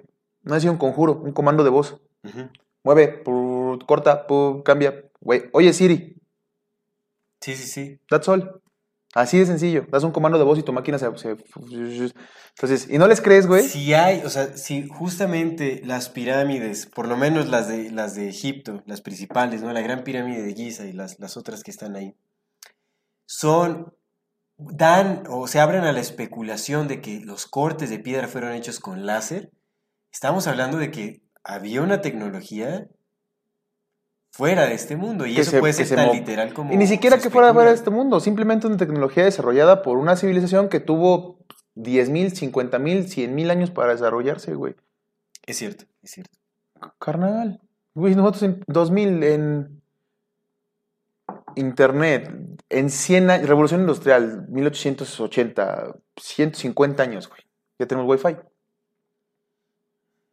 Y eso con lo que nos han mira, contado, más amigo. Matis sí Eso con lo que nos han contado. O sea, más Matis para el escéptico que es, para que diga que muy posiblemente, porque también te- no podemos hacer, eh, no podemos ignorar justamente los eventos eh, astronómicos, astrológicos. Cósmicos, claro. Los eventos cósmicos, la Sí, caída de Venus, todo ese tipo de cosas. Sí, o sea, sí.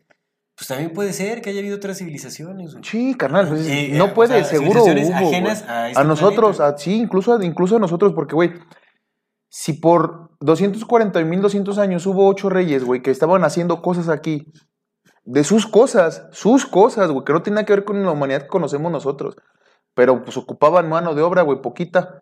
Entonces agarraron, chun, chun, chun, chun, modificaron y nos hicieron a nosotros, güey. Y nos pusieron a hacer cosas que teníamos que hacer. Y por 240.200 años no nos estuvimos picando el ombligo, como dice la, la- la historia. Simplemente no nos permitieron florecer porque no, no era nuestro momento de florecer, güey. Estábamos, éramos lacayos de algo, güey. Estábamos construyendo cosas, güey. Estábamos haciendo cosas para alguien más. Alguien que tenía tecnología, alguien que tenía comandos de voz, alguien que tenía un idioma, güey. Que no se parecen de los demás. Sí, un sí. idioma único que después convirtió la Torre de Babel y dijo, ya, nos vamos a la chingada. Nosotros ya nos vamos de aquí porque ya se fue a la chingada nuestro planeta y si no nos vamos para allá, se va a ir. Entonces ahí se arreglan ustedes y entonces ahora se hablen lo que quieran. Sí, sí, sí. sí. Y entonces después de 50 mil años, porque otra cosa, güey. Lo que dice el libro es, pues tiene sentido, güey. Que a lo que se referían los israelitas como Edén, estaba en Canaán. Ujú. El Edén era en Canaán, no la Atlántida, Canaán. Era en Canaán. ¿Por qué, güey? Pues porque la Atlántida era otra cosa. Lo dice Edward Shure. La raza roja fue la primera que existió. Luego la raza amarilla a la par. Luego la raza negra y la raza blanca. Cuatro razas, güey.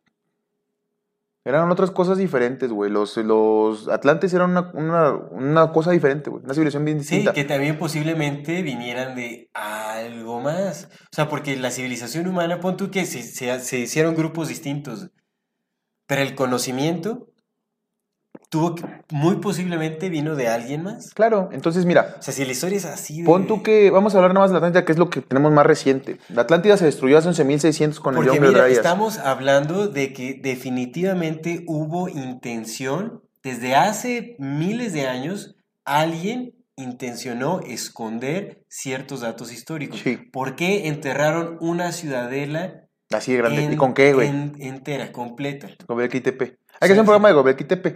Pero entonces, mira, la cosa que yo creo es que había dos o tres civilizaciones. Voy a especular así mucho, porque pues a lo mejor había un chingo más, güey. Mm. Dos o tres civilizaciones grandes, güey. Los atlantes, quizás los cananitas y quizás los sumerios. O quizás primero los sumerios, se fueron a la chingada estos ocho reyes, güey, los que vivieron un chingo y ya nos dejaron a nosotros medio florecer, güey. Y entonces, el éxodo de Noé, güey. Y tú, tú, Jafet, te vas para allá, tú te vas para allá y tú te vas para allá. De.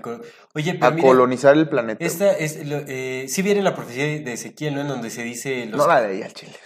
lo de los Sí, cananitas, de lo- eh, los hijos de Canaán serán los esclavos De los esclavos. ¿No te suena eso a que hay tanto rencor por esta maldición de los neofenicios, bueno, de los fenicios, de los cananitas, que dijeron, ah, sí, Pues ahora huevos. pues ahora ustedes van a ser nuestros esclavos? Sí. Pero recuerda que esto es una cosa hecha de mentiras, güey. Todo es una gran mentira. Pues, ni si- como no sabemos los nombres reales de los que están ahí, como pudieron decir Canaán, pues ellos mismos se cambian el nombre, güey. Se llamaron israelitas cuando son hijos de, Can de Canaán. Entonces los israelitas son cananitas. Sí. Son cananitas, güey. De ahí viene, Noé era cananita. Y Noé es el padre de los israelitas, güey. Porque su línea es la línea abrámica, Sí, carnal. sí. No, mami, son cananitas, güey. Se cambiaron el nombre porque, pues. La gente. Para despistar, para despistar, para decir... Pero, no, güey, ya cuando te vas a decir, ay, no, pues son cananitas, güey. mira, yo no sé qué vaya a pasar ahora con toda esta cuestión de que ya nos están queriendo acostumbrar a la idea de, de aliens y la fregada y todo este rollo. Yo no sé si en el, en el momento del disclosure, o más bien el disclosure, sea la preparación para contarnos un poco más sobre la verdadera historia de la humanidad. Que digan, ¿saben qué? Sí, sí existen civilizaciones alienígenas y ¿saben qué? Posiblemente la humanidad comenzó por la visita de... No, sé, no lo sé, güey. Siento que te empoder eso empoderaría.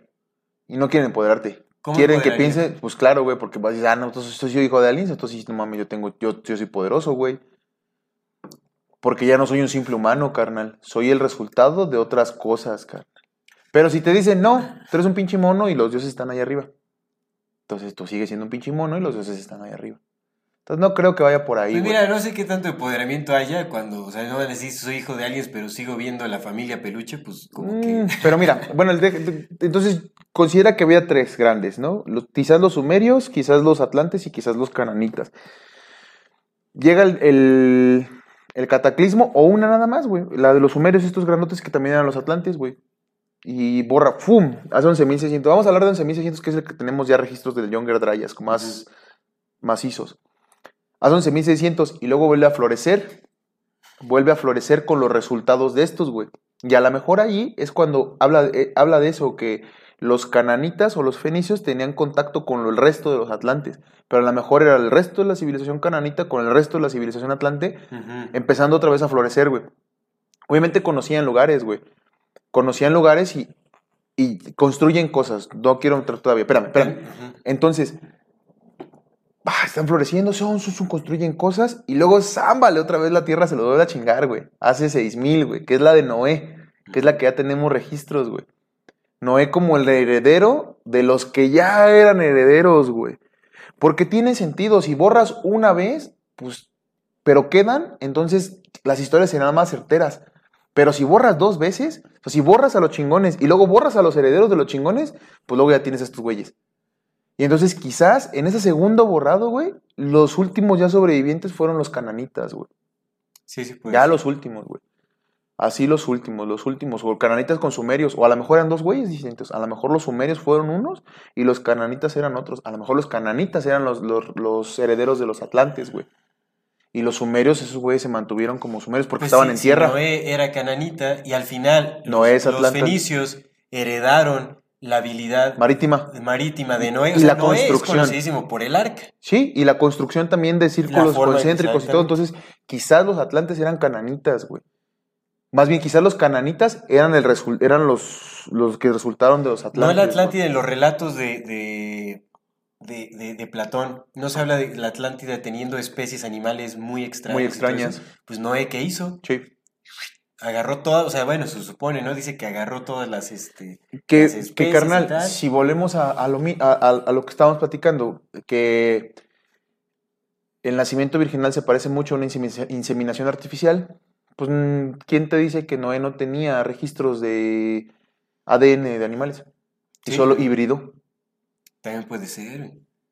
Puede ser, estaría... Es que está muy loco, ¿me Y entiendes? luego dices, güey, pero a ver, pero, pero, a ver, pues, y que- que- a ver, mamón, la tecnología, güey, ¿por qué no la volvieron a recuperar? Cabrón, Es que es eso. hazme funcionar un teléfono, güey. Hazme, construyeme un teléfono tú. Pues no mames, cabrón. Sí, sí, los ingenieros perecieron en el... Te se mueren todos y tú quedas como último. Y por fortuna de Sí, Dios, te quedas con un generador que te va a aguantar para que tu teléfono te dure un año, cargado, constantemente.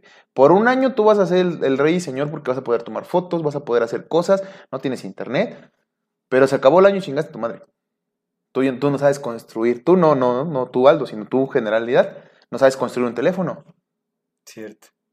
Tienes la tecnología, a lo mejor sabes usarla, a lo mejor sabes ponerla a replicar, pero no sabes construirla, güey. Una cosa es una cosa y otra cosa es otra cosa. Sí, sí, sí. Te vas a lo que las películas del pasado, ¿no? Te vas al pasado y llevas una ametralladora. Pues cuando se te acabe el arma, cuando te acabe la munición, pelaste. Ya te linchan. Mamaste, ya te chingaron todos. todos, güey. Tú vas a ser el rey mientras tengas balas. Porque no sabes construirla, porque no sabes no tienes las herramientas, porque no tienes los materiales, porque no tienes la tecnología, porque, entonces, güey, no mames, cabrón. O sea, tiene un chingo de sentido. Que si tienes a los herederos, Sí, sí, tus industrias desaparecieron en la catástrofe. ¿De dónde sacas, güey? ¿De dónde sacas la mano de obra, güey? Entonces, esto que nos llaman del arca de la alianza, estas tecnologías, pues pueden ser que sean tecnologías que ciertas personas sabían usar, pero ya no supieron replicar, güey. Y después hicieron la que le llaman ingeniería inversa, ¿no? Para medio recuperar ciertas cosas y, y te das cuenta que al final, entonces, los más tecnológicos de su región eran los cananitas, güey Sí. eran los que más tecnología tenían, porque a lo mejor heredaron ciertas tecnologías que después con, te- con ingeniería inversa, que eso se hace desde siempre, o sea, si tú encuentras algo, le vas descubriendo cómo y pues vas encontrando ciertas cosas, patrones de funcionamiento que dicen, ah, mira, esto puede funcionar así, entonces lo replico, no me sale igual, pero se parece. Si encuentro un carruaje Sí. y veo cómo funciona y cómo se mueve, pues yo lo podría replicar, ¿no? Quitando las piezas y decir, ah, ok. Porque no es tan difícil un carruaje. Un carro, pues me la pelé, pero un carruaje no. Cierto. O si veo un carro, a lo mejor no puedo hacer el carro, güey. Pero si lo empujo y veo que las llantas y le quita, pues a ver. Que ya viste que, que hay registros también en las Américas de... eh, que sí existe la, la tecnología de la llanta. Sí, en- sí había, pero no lo usaban. Ahora, No, sí la usaban, porque no ves que hay, se ha detectado a través de tecnología láser que había ciudades enteras en la Amazonía y todo eso. o sea, Ah, es que es otro tenían pedo, carreteras, tenían calles. Es que ese es otro Calles para transportarse. La historia oficial, son kilómetros Sí, enteros y decían que sí, todos sí, iban caminando. sí, sí. No manches. sí, sí, sí, es que esa es No la, del Amazonas son es otro pedo, güey. No hemos tocado nada para Amazonas. No, uf, deberíamos de hacer esa... Ya, ya voy a acabar mi, eh, mi perorata de este pedo. Entonces, resulta que tienes estas tres. Los cananitas son los herederos. Y quizás hasta los mismos de los atlantes, güey. Porque pues Noé, como heredero de los atlantes, llega y ahora da vida a los cananitas, güey. Que son los israelitas, güey. Y a lo mejor esos cananitas se cambiaron el nombre, güey. Nada más dijeron, ok, que los cananitas sean la bola de los demás y los que éramos cananitas ahora nos llamamos israelitas. Y luego ya nos llamamos otra cosa, y luego otra cosa, y te vas cambiando, pero X. La cosa es que tienes a estos herederos. Y a lo mejor después sí pasa lo que pasó en Tiro. Y a lo mejor, güey, no es como lo dice el, el Don. A lo mejor no es que hayan buscado la Atlántida a la- o sí, sino que regresaron al lugar donde sabían que ahí estaban. ¿Por qué? Porque entonces llegas a un, a un lago en el 300 y a lo mejor pues sí andas vagando por mil años en lo que encuentras los restos de la civilización que tú ya sabías, güey. Pero cuando llegas ahí te encuentras que ya tienes primos, güey. Que ya hay gente que se parece a ti, güey. Ya estaba Texcoco con sus jardines colgantes. Sí. Pero resulta que te encuentras un basamento, güey, que cuando llegas ya tenía ahí quién sabe cuánto tiempo que es Teotihuacán. Cuando tú llegas, cuando los mexicas llegan al Valle de México, Teotihuacán era un lugar abandonado de hace tiempo, güey. Porque ahora tienes registros de una cierto, cabeza olmeca que tiene 40 mil años, güey. Chichen Itza que no tiene 2 mil años. A ver, ese está rarísimo. O sea, porque si llegaron los hijos de, Aselmi, de Aselmicus, Aselmicus, los los aztecas, Aselmicus, ¿no? a Que se fundar dicen, y ya estaba Teotihuacán Abandonado. abandonado. Pues entonces estamos de- hablando. de es que sí tiene- Teotihuacán o sea, sí puede tener sentido que haya sido. O sea, que ahí hayan estado los padres de los mismos. este, abuelos, De güey. los fenicios, los abuelos, sí. Los- porque los padres son los de Noé. Los abuelos son los primeros que se chingó en encontraron. 11.600, güey. Sí, sí, porque justo te iba a decir, o sea, me parece extraño, ¿no? Que los descendientes del Atlántida, los mismos de la Atlántida, teniendo conocimiento, teniendo... O sea, porque a lo mejor este, este cuate, este John B. Newman, está hablando de una Atlántida moderna, de una Atlántida que sobrevivió, de pequeñas La de islas... 6000. La de Exactamente. la de 6.000, güey. 6000. La de antes de 6.000, pues, de la de los 11 a los 6. Ajá. Porque convivió con los primeros fenicios, con los primeros cananitas. Luego viene el diluvio de Noé, borra de nuevo un chingo de cosas y ya los atlantes sí de plano pifas o se convirtieron en estos ¿No güeyes. ves que aquí dice que en un momento algunas de sus islas más pequeñas desaparecieron, pero permaneció la más grande? Y no fue sino hasta En el después segundo cataclismo. que valió gorro ya la principal también y desapareció ya Y la a lo mejor se convirtieron estos güeyes en los cananitas. A lo mejor los atlantes son los cananitas y a lo mejor sí el Edén es esos- son esos güeyes. Es que aquí mismo lo que dice este libro es que sí, o sea, los atlantes son cananitas porque son los, de, los hijos de Noé. De Noé. Ajá. Pero, este... Y entonces pero- eso ya, sí- sí, ya sí, tiene, mu- porque- ya- ya tiene porque mucho te, sentido. te iba a decir, sí, iba a decir, bueno, esos cuates, los atlantes, que no tenían el conocimiento de que el mundo era súper extenso, de que hay otras civilizaciones, de que tal, ¿no? O sea, ¿qué show con todo esto?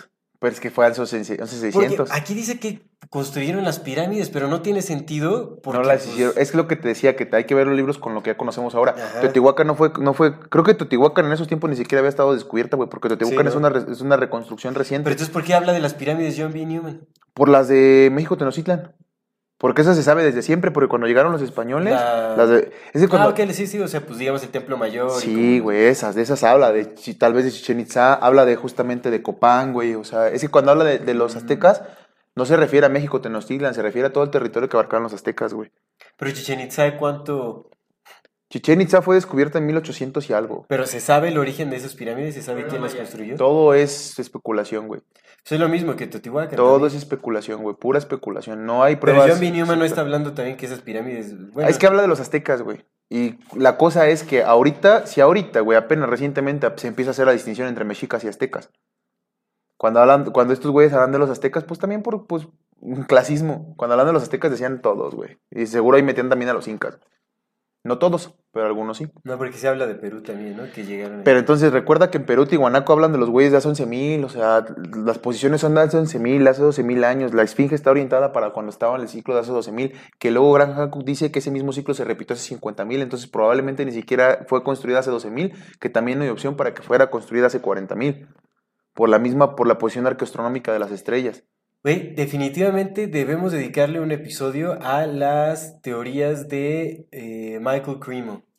Ajá. Porque es, ahí también podríamos encontrar muchas claves perdidas en la historia. O sea, si él habla de que ya había una humanidad civilizada hace millones de años. Ah, la de millones, güey, claro, amigo, claro, por Güey, supuesto. porque él habla de los tiempos védicos. O sea, en los Vedas sí se habla de civilizaciones que vivieron hace millones de años. Esa es otra cosa, pero vamos a vamos en esta parte, güey. Ya Sí, mi- mi- los mi- aztecas. Mi especulación es esa, que a lo mejor sí, sí son, sí son los cananitas los que fundaron México Tenochtitlan, quizás sí. Por eso es la Nueva España, güey.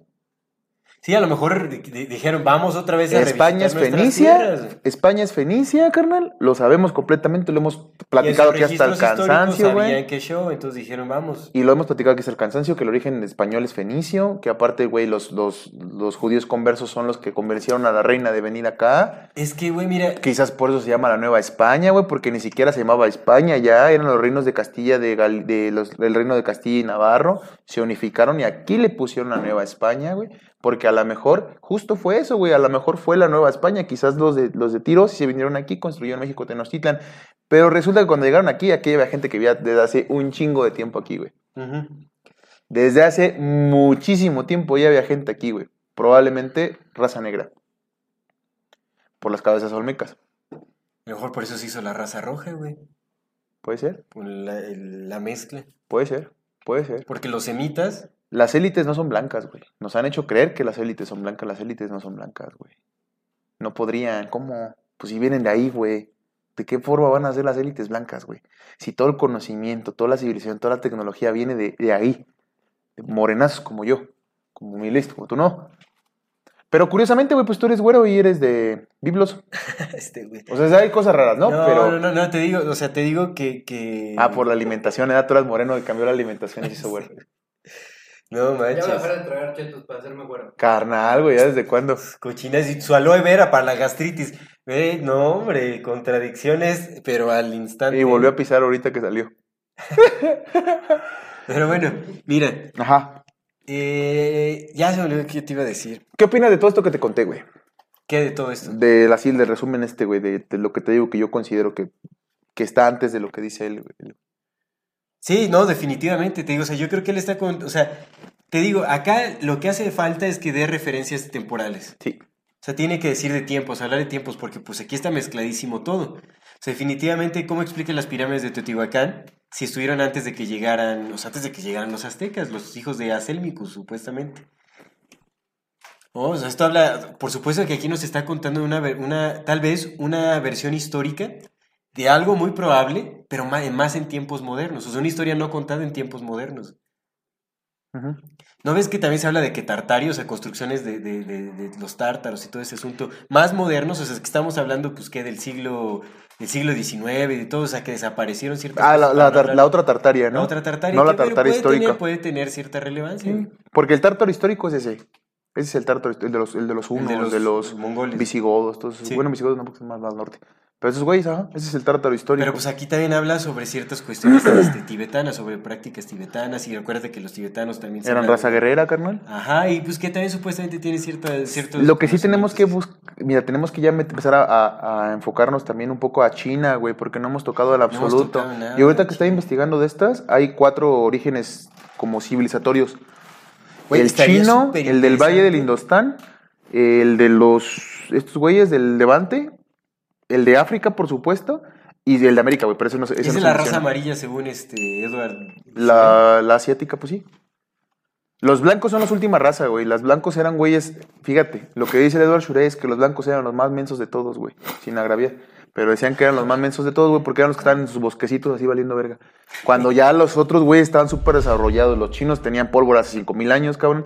Estos güeyes andaban viajando por todo el mundo. Los mexicas, güey. Los mexicas se fueron a partir su madre con los, con los filipinos, güey. Sabiendo. Se supone que todo el origen de la raza blanca es de los nórdicos, ¿no? Ajá, de los bosques, de los bosques de Europa. Fueron los últimos que salieron a hacer civilización. Pero no, los vikingos fueron quienes llegaron a las Américas también acá, este, a, a Pero traer estabas hablando de ese- pero esos güeyes es el, año 500, Pero güey. Estás hablando de que los egipcios tenían 11 mil, 15 mil, 30 mil Sí, años sí, sí, aquí, civilización, sí, sí, sí, sí. Cotorrean, o sea, lo- Pero ¿dónde, ¿de dónde viene la, la raza blanca, güey? O sea, de los los bosques del norte. Sí, Es sí, que- no, es pero que- ¿de dónde? ¿De dónde? Who knows, güey. Recuerda que los aztecas, los ¿No has mexicas, dicen que lo fueron creados las razas de acuerdo a diferentes tipos de barro, De barrio. de barrio. Diferentes tipos de barrio. Pero esa parte no, o sea, como que nos falta voltear a ver hacia otros lados, porque bueno, de entrada, lo que tenemos que entender es que la culo de humanidad es la raza negra.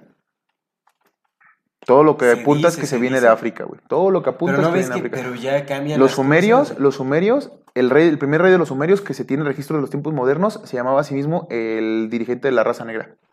Los sumerios eran Pero negros. ¿en dónde, ¿en dónde estaba leyendo que no? O sea, que diferencia de que se dice que, o sea, porque la oficialidad de las cosas dice que Etiopía es la cuna de la humanidad, güey. Pues África, Pero se dice, se dice que, Que no, que era otro lado, era más como por el... Es que la cuna de la humanidad y la cuna de la civilización son cosas diferentes. Son cosas bien La distintas. cuna de la humanidad es. Maybe. Bueno, o sea, ¿pero qué? ¿La cuna de la humanidad refiriéndote a los primeros pobladores de la Tierra? de los primeros homínidos, güey. Homínidos. Sí, sí, sí. Eso, es- Bueno, eso es a los Eso son sí, eso sí puede ser en... negrazos, negrazos, africanos, Sí, güey. sí, sí. Las tierras, las altas sabanas de África. Y la cuna de la civilización moderna es otra cosa diferente, güey. Que son cuatro cunas, cinco con la que no has aceptado que es la americana. Pero es la, la asiática, que nada tiene que ver con el desarrollo de los Levante, de los de Levante, la zona del Mediterráneo. Oye, es que en Asia también hay pirámides. Y recuerda, güey, que cuando. Claro que hay pirámides en Sí, Asia. sí. De hecho, güey, no sé si. Bueno, eso lo va a dar algo interesante, güey. Pero ya sé qué voy a decir para que no se quede con este. Pero básicamente ese es un desmadre, amigo, que necesitamos empezar a conectar porque nosotros estamos conectando es del lado del Western, nuestro, del occidente, güey. Nosotros estamos hablando de occidente, güey. sí. De oriente sabemos apenas un carajo, güey. No hemos abarcado no hemos casi abarcado nada, güey. Llegamos hasta Tíbet y párale de Un contar. poquito, sí, y más por lo del... El Dalai Lame. Dalai Lama, El Dalai Lama. Shimon. Entonces, Oye, ¿ya viste eso. que ya el Dalai no nos ha dicho nada? Ay, que nada más eran mamadas de un rato, güey. ¿Sabes qué- cómo son sus mamadas, güey? Ni de extraterrestre. Entonces, güey, si hacemos, si, si te vas viendo ese pedo, güey, y vas entendiendo que quizás sí había grandes civilizaciones y quizás tuvieron sus propios herederos y a lo mejor hasta los benditos asiáticos ti- tienen su propia historia, güey. O sea, de plano nunca se han mezclado, güey. Entonces, quizás, y solo quizás, no haya una élite completa, güey. Puede ser, puede ser.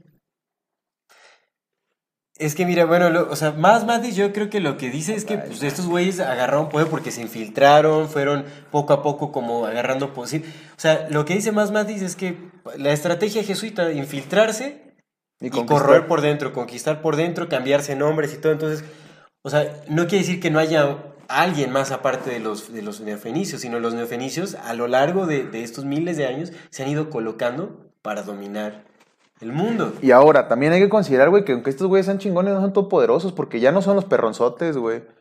Ya se mezclaron con nosotros, por mucho que hayan querido mantener sus... Ya no son los... Bueno, quién sabe, ¿verdad? Pero bueno, los que, cono- los que están ahorita, ahorita, ahorita, tal vez sí sean los güeyes que viven un chingo de años. Uno, dos, tres o cuatro. Pero el resto ya son iguales a nosotros. Y no son todopoderosos, y no son todo inteligentes, güey. Ya tienen... Y aunque tengan la historia muy parecida, han pasado tantos años, güey, que seguro ya también... Por eso buscan, güey, por eso pagan expediciones. Porque ellos mismos están encontrando su pasado. Lo, lo entienden a su manera y se lo guardan y a nosotros nos dan las obras. Pero lo están buscando, güey. Porque si no, no pagaran por las expediciones, güey. Ya lo supieran todo, desde el principio. No lo saben, güey. Eso, es- eso, eso es nada más de observar, güey. ¿Pero qué expediciones? Ay, pues todas, esos güey los, son los que las pagan, güey. Ay, Por eso mandaron al bendito güey ¿Al del... Guasón? Al Watson a ver qué pedo con los hongos, güey. Por eso le dieron feria, para que viera, porque si ya lo supieran, güey, no mames, lo hubieran exterminado desde antes, güey. No, no, no, no, no, no. No, no expediciones, nada, güey. A ver, es que No, déjame- no, no, déjame prohíban el paso a las cómo pirámides. No, no, eso. no, Chichen Itza nunca lo limpian. Porque güey. mira, lo que, o sea, por supuesto que no saben todo, pero definitivamente sí tienen un rastro histórico mucho más claro que el nuestro. Completamente. Obviamente tienen que ir redescubriendo nuevas cosas. Es que es eso, también están redescubriendo su pasado. Esto, tienen un, un ma- y más da- acertado date que cuenta, nosotros. las expediciones que mandan es para cooptar cosas que les son útiles, porque no quiere decir que ellos no tuvieran conocimiento de los enteógenos. Más bien lo que quiere decir es que encontraron un personaje que podían mediatizar para Eso lo pueden hacer con cualquier cabrón. No, Sí, no, güey. no, agarras a un a cualquiera que esté haciendo mamadas y lo pones ahí, güey. O sea, sí fueron a hacer No, investigación porque, de pues, algo. imagínate, pues, estaba también el compa de la María Sabina que rechazaron y que se quejó, que dice, a mí ni me pelaron y tal. El, el que estaba como este, sin un ojo y que Por eso. Pero no, es que no, no fue para.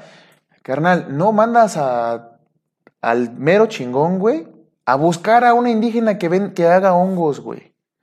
Mandas al mero chingón a ver qué está haciendo esa. Escucha, esa mandaron un propagandista experto Sí, a crear güey. una imagen pública. No, es que carnal, a ver, eso lo pueden hacer sin necesidad de mandar a ningún cabrón. ¿Cuántas pinches veces no lo hemos visto? No, porque pues acuérdate que Moquel- escribió libros al respecto. Sí, güey, pero carnal, el vato fue a investigar, el vato fue a estudiar, encontraron cosas de ahí, güey. No lo saben todo, no son Sí, todopoderosos. no, no, no lo saben todo. Lo que te decía ahorita, si se chinga el teléfono, si, si se acaba la civilización, Pon tú las, las, las tecnologías solares, que son las que se van a mantener.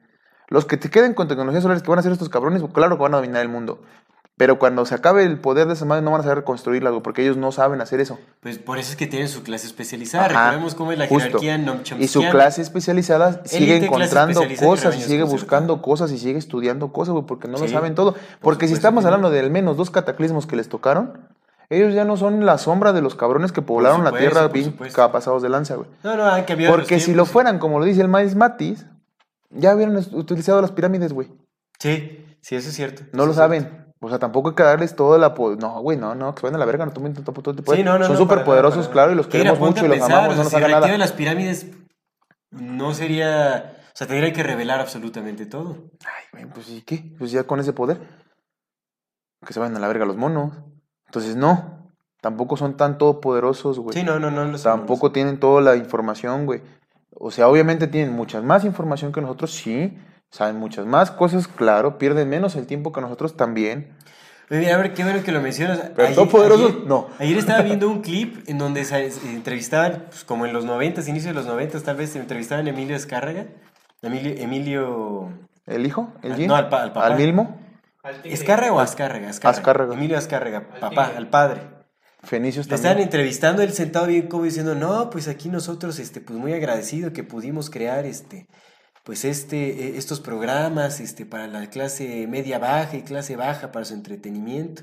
Dice, Porque pues nosotros quienes tenemos mucho dinero pues ni nos interesa y tal, así, así súper descaradamente dice, pero para ellos hay que se entretengan, así tal cual, güey. Había en televisión abierta y todo el Pero resulta que luego nace su hijo y su hijo, cuando gana el América al Cruz Azul, güey, en un momento muy cabrón, va y se quita la playera en el estadio. Porque así pasa. No son todopoderosos, Sí, güey. no, es no, no, no imposible, no güey. son. pero, no- pero nos No, hace. no, pero pero recuerda, pero recuerda que llevan siendo, eh, cientos y miles de años haciéndonos creer en el diablo, haciéndonos creer en las brujas, haciéndonos creer en el esoterismo, haciéndonos creer que ellos son reptilianos, haciéndonos creer que ellos son todopoderosos, haciéndonos creer que ellos son los dueños de la verdad, los que más saben. Y nosotros que dijimos, sí, señor, sí, cierto. Sí, sí. Entonces, no. Repiten tanto su mentira que hasta que ellos se- se la terminan creyendo. y, nosotros igual, entonces, no, güey, no son todopoderosos, güey, no nos hagan nada, los queremos mucho, pero no son todos poderosos. No son todos poderosos. No lo son, carnal, porque pues también están, son herederos de esa tradición que se perdió, güey, que se borró. Saben más que nosotros, sí, porque pues, tienen acceso a más recursos y nos han ocultado Porque hablan, cosas. hablan este, el griego antiguo, Porque mira, tú, tú te vas a meter a estudiar historia y te vas a pasar 5 años o 50 años o los años que te pases estudiando sobre las mentiras. Ellos van a pasar esos mismos 80 años estudiando sobre las verdades. Ellos no arrancan de, que tienes que pasar primero, ¿cuántos tenemos? 33, güey, 34. Hemos pasado 26 años creyendo, 25, güey, creyendo una mentira y estudiando sobre esa mentira y aprendiendo más de esa mentira. Ellos esos 25 años, los que tienen nuestra edad, los han pasado estudiando sobre una base verdadera, sobre esto. Sí, sí, por supuesto. Entonces, obviamente, Sí, sí, tiene una, una pista mucho más clara. mucho más clara, pero pues tampoco lo saben todo, güey, porque no son ellos. Ya no estamos en esos tiempos, se han perdido muchas cosas, se perdió tecnología, güey. Tuvieron que rehacer la tecnología. Sí, sí, eso es cierto. Ya no Eso pueden crear pirámides de la forma en como lo crearon ellos porque ya no tienen esa tecnología. Pero mira, otra cosa que tenemos que tomar en cuenta es que sí hay tecnología oculta. Sí, pero no esa. No, no, posiblemente no. Bueno, no sabemos. No realmente, güey, porque ya no han vuelto Porque a crear mira, cosas es- así. es- esa es otra cosa. Esa es otra cosa. ¿Cómo vas a mantener oculta una tecnología si la usas explícitamente a vista de todo el mundo? Buena, buena O observación. sea, podría ser estratégicamente que estén guardando esa tecnología, pues tal vez, o sea, nos están por eso haciendo como una... Disclosure. Gradualmente, o sea, muy poco a poco nos van ahí como dejando ver algunas cosas y todo, o sea, porque también, o sea, la idea que tenemos de, de extraterrestres, o sea, yo, yo creo que los extraterrestres han de ser, o sea, pues nos- nuestra misma apariencia, civilizaciones avanzadas con nuestra misma apariencia, Algunos. Much- por lo menos muchos, y por eso es que nos, o sea, para mentir nos dieron la imagen de los grises, de los reptiles, de los humanoides, todos feos, así asquerosos, y, y eh, porque eso está muy, este... O no, o a lo mejor sí eran esos güeyes porque pues, los egipcios. Pues yo no digo nada más, ¿no? No, también no estoy diciendo que sí. Porque pues también los dioses aztecas tenían formas humanoides. Todos los dioses han tenido formas de otras cosas. representaciones como animales, como unas mezclas y todo. Pero es lo que te digo, es que, es que, a ver, o creemos que son seres inteligentes o creemos que son seres pendejos. Yo creo que son súper inteligentes y por eso también hacen representaciones, o sea, por eso la, la mezcla de la divinidad, o sea, la divinidad tenía, tenía atributos animales o tenía ciertas representaciones, como bueno, este faraón eh, representa el, perro, el, el- el ave porque representa tal cultura o sus orígenes vienen de acá. O sea, pues tenemos que entender que se maneje, su lenguaje era mucho más complejo y mucho más simbólico por lo mismo, porque el símbolo encierra más significado que lo literal. Sí. Entonces ellos podían abarcar más información en, un, en una sola representación pictórica. Entonces, yo creo que eso es una muestra Sí, también, inteligente también de- guardar informaciones. Como aquí ya se encierra toda la información, sus orígenes, su, su papel a desempeñar, Eh. el tiempo en el que vivió, Eh. tal, todo ese asunto, Eh. el astro que lo representa, Eh. ¡pum! Eh. vez todo. Ey, sí, sí, sí. Yo sí. siento que es Sí, eso. eso. Eso a mí me, hace, me, me podría hacer sentido. Nosotros somos más tontos que sí hacemos, o sea, ponemos en nuestros que, propios que retratos. en la creemos casa. y, y que, cre- que creemos El que ellos sí con en eso. Con su retrato así de- en tiene- la parte de atrás dando sus discursos. Pues no manches, eso es y, tonto. y tiene sentido, güey, porque las, las, las élites siguen usando máscaras. Nadie quiere que lo reconozcan por, por cómo se ven.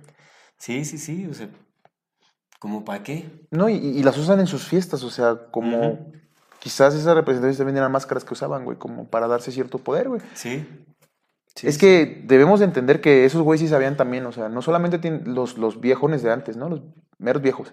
Esos güeyes no solamente sabían tener tecnología, sino que también conocían un chingo del desarrollo del potencial humano, güey. Por supuesto. Pero un chingo, o sea, de entrada sí usaban su glándula pineal. Nosotros apenas vamos ahí medio despertándolas, luchando contra las madres que nos las calcifican ahí, contra los chetitos unas y otras, ¿ah? Pero, pero esos vatos sabían cómo desarrollar cosas, güey. También seguramente tenían ciertos entendimientos que a lo mejor ciertas representaciones físico-animales, güey, en ciertas formas, en ciertas formas, con ciertos cantos, con cierto tal, sí te daba más poder, te llenaba Sí. de cierta energía. Porque uno lo puede hacer solo. Por supuesto. Ah, pero bueno, pues ahí vamos, ahí vamos, creo yo, apuntando hacia cierto lado. Pues ojalá que no, ahí vamos, ahí vamos, ahí. que no sea una gran mentira más. Quitando los primeros granos de, de, ¿no? Bueno, quién sabe, realmente, quién sabe. O hasta estamos echándole más granos, ¿no? Uno que va a saber. Aquí estamos Recuerden conversando. hasta la mentira es mentira. Hasta la estamos mentira es mentira. conversando, estamos Pero menos por menos da más. Estamos conversando, estamos Sí, especulando, sí. estamos, este, pues también gozando un poco de la conversación, ¿no? Disfrutando, pues, del intercambio de ideas y, e intentando también, este, vislumbrar un poquito eh, em, el origen de, de- de las cosas o, o por lo menos un rastro más, este, más acertado de, de- que lo que se nos ha contado, ¿no? O sea, estamos buscando un- rastros históricos un poco más acertados, que tengan más sentido, por lo menos que, te, que expliquen más cosas, porque la oficial, la historia oficial No, no, explica ni madres. nada. Nada. Nada, De pero nada, amigo. Nada, no te dice nada. absolutamente nada, es, es tontísima. La historia oficial de las cosas es demasiado tonta, porque apenas le rascas así dices, ay. No, o sea, para empezar, lo lees, o sea, te vas te toma los cinco minutos que te toma leer un artículo oficial como el que, el que leímos en lo de las pirámides. 27 años le llevó construir. Con trineos de madera. No manches, o sea, 27 años te tomará construir un trineo de madera lo suficientemente eficiente para, ¿no? O sea, o desarrollar esa tecnología, porque ¿cómo piensas? Tienes que tener prueba y error, o sea, no vas a hacer un trineo a la primera tampoco, pero bueno, o sea, te digo, o sea, el, el caso aquí es que la historia oficial te toma cinco minutos de leer qué es lo que está diciendo el oficial de las cosas para darte cuenta de que no hay nada absolutamente definido, porque lo admiten, dicen, no se sabe, esta es una de las especulaciones que se está considerando como Pero es oficial. más Pero es oficial. es una espe- especulación oficial que no, no para nada es cierta, no hay cómo corroborarlo, tiene un montón de huecos, pero es la oficialidad de las cosas. Entonces dices, no manches, o sea, ¿cómo, ¿en qué se sostiene nuestra realidad? Sí. Y es que, pues, mera lógica. O sea, te dicen, güey, que cazadores recolectores enterraron una ciudad de miles de toneladas de peso. Sí. Primero, pues, para hacerle, luego para enterrarla, De güey. kilómetros y kilómetros. Cazadores recolectores. En un tiempo- Deja tú el tiempo. Cazadores recolectores, güey. Sí, Bueno, que en lugar de comer... no en tenían ni de- casas, güey. En lugar de comer, sí, sí.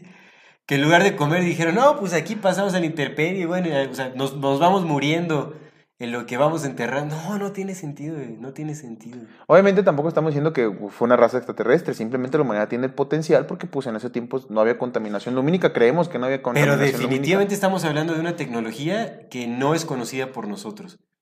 O sea, desconocemos qué tecnología utilizaron para hacer cosas que... O sea, ¿cuántas retroexcavadoras no ocuparías para enterrar una ciudadela de Uy, kilómetros? loco, claro, claro, por supuesto. O sea, tenemos la tecnología ahorita para hacerlo, sí.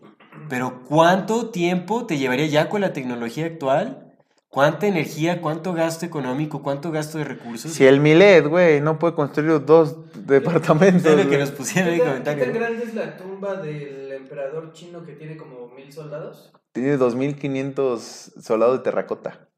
Eh, No, no, no sé cuánto, qué tan grande, pero es puta enormísima. Y aparte abajo hay un chingo de, de como trampas y eso. Sí, sí, sí. Veneno. Ajá. Ah, ¿en o sea, serio? también ellos, ¿qué tecnología? Sobre todo creo que hay mercurio, una madre así por la que no quieren rascar, güey, porque es como abajo todavía hay, hay muchísimas hay más mercurio, cosas. mercurio, Es ¿por que no me acuerdo bien si es mercurio o no. Ah, no, vamos a hacer un programa especial de, de todo lo que es asiático. Vamos a, No, meternos a lo asiático. Todo un programa de 10 horas. Güey, no mames, qué pedo con lo asiático. Y sí, Luis, ni modo. El maratón aquí a acampar. Pero bueno, eso, de eso habla este libro que está muy interesante. Bueno, de eso nos da para hablar, ¿no? Porque ahorita estuvimos especulando alrededor también de Del- lo que habla el libro, tema. porque pues se deja muchísimo de qué hablar. Conectando otras cosas que también hemos platicado, güey. O sea, es que hay muchas cosas que de verdad se van. Pues lean este libro de 1852, El origen de la... Bueno, vamos a dejar ahí el link para que este...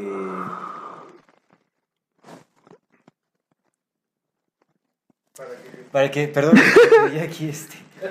Vamos a dejar el enlace para que puedan descargar el libro también y se den ahí su, este, Su escapada. su escapadita, así que lean ahí este, este, este escrito que está, está muy interesante. Pues es un libro súper corto en realidad, ¿no? 56 páginas. Sí, ya les comenté, hace 6.000 años, 6.200 antes de Cristo, hubo una crisis climática justamente que fue lo que dio paso a la revolución agrícola, que es el tiempo precisamente donde se está, que empata con lo que dice Thomas Chan, que fue hace 6.000, que empata con el diluvio de Moisés, que empata con la épica de Gilgamesh, que empata con los... Ah, tenemos que darle una los cinco soles. Chan. ¿Escribió otras cosas de Thomas Chan? Creo que era más ese. Pero hace 6.200 años fue el inicio de la revolución agrícola. Pues tiene sentido, güey. Tiene, tiene un chingo de sentido, o sea... Está loco, Chan. Y quizás lo que dicen es que ¿por qué no hemos encontrado otros rasgos agrícolas? Pues es que a lo mejor no, no los hacían como lo hacemos nosotros, güey. A lo mejor lo hacían en Chinampas como los atlantes, güey. Es cierto. Es cierto. Pues sí, ¿cuánto tiempo estuvo inundada la humanidad también? Y aparte, es, a- a- la agricultura tú lo sabes. O sea, si tú haces una agricultura, mm, ¿cómo, cómo- cuál es la palabra? Consciente, pues no erosionas tanto el suelo. Sí, sí, por supuesto. A menos que hagas una, una agricultura pedorra como la que nos, nos quedó, pues pues era la sobrevivencia. o Sí, sí, sembramos un cultivo y con ese comemos hasta que deje de haber. Sí. Pero si ya tienes la, el entendimiento de hacer No, de micro, hecho, de- de hecho, microecosistema, se, se sabe, se sabe que hay, hay sistemas súper avanzados de agricultura ancestral, en donde, se- o sea, como con terraceos y además remineralización de los suelos, que eso te dejaba fértil la tierra. ¿sabes cuál es el sistema de agricultura que todavía tenemos hasta la fecha?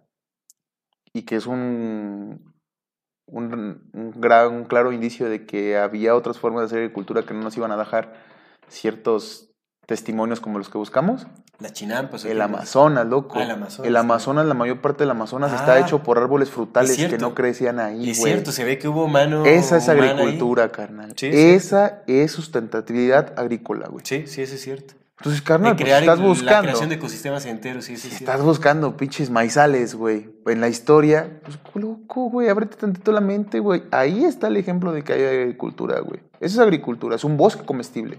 Tú me has hablado de bosques comestibles, sí. ese es un bosque comestible. Es un bosque comestible. De hace Uf. chinguísimos años, loco. Ahí está, güey. ¿Quieres ver cómo hacen agricultura? Ahí está. Hay que hacer un programa de las tierras del Amazonas, bueno, de los nuevos últimos. Güey, tenemos un chingo de cosas por explorar. Pero amigo. bueno, bueno, hay que. hay que- Ya, vamos, vamos a seguirle, vamos a seguirle. Vamos a seguirle. Pues Bendita comunidad, qué bueno que nos están viendo, escuchando, qué bueno que también ya les está gustando este nuevo segundo, tercer aire que estamos estado tomando, Exactamente. Re- recuperando las investigaciones chidas y las todo, todo, todo, ya saben. Pero gracias. Y pues acá seguimos y acá seguiremos. Pues vámonos ahora sí a nuestra sección de algo interesante y recomendaciones, pero no sin antes Sí. recordarle a nuestra querida audiencia que si no se han suscrito a nuestro canal pueden hacerlo ahora, dale click a la campanita para que les llegue Campanation. cada que saquemos un nuevo video. Si les gusta lo que hacemos, por favor, ayúdenos compartiendo nuestro contenido para llegar a más personas y así seguir creciendo. También denle like a este video si es de su agrado para que pues, nos mande el algoritmo de YouTube eh, como recomendación a muchísimas personas más. Síganos en todas las redes sociales como AmorFati. MX. Toda retroalimentación es más que bienvenida, nos encantan sus comentarios, sugerencias, historias, etcétera, etcétera. No se olviden de mandar su solicitud para pertenecer al grupo privado de Facebook de Comunidad Fati para participar en el programa de Voces de la Comunidad. Y si tienen oportunidad de apoyarnos con algún donativo, algún aporte económico, lo agradecemos de todo, todo corazón. Eso nos ayuda muchísimo, muchísimo a sostener y seguir desarrollando este proyecto. Recuerden que pueden hacerlo vía PayPal, vía Super Thanks o suscribiéndose a nuestro contenido exclusivo que está de maravilla. Eh, agradecemos de todo corazón a todas las personas que nos han acompañado hasta este momento. Muchas, muchas gracias. Ahí te va a algo interesante. Bueno, tú me lo pasaste, güey, de hecho. Pero pues quería hablarlo de ellos. Ay, ya se nos cayó el alien. De Jaime Maussan.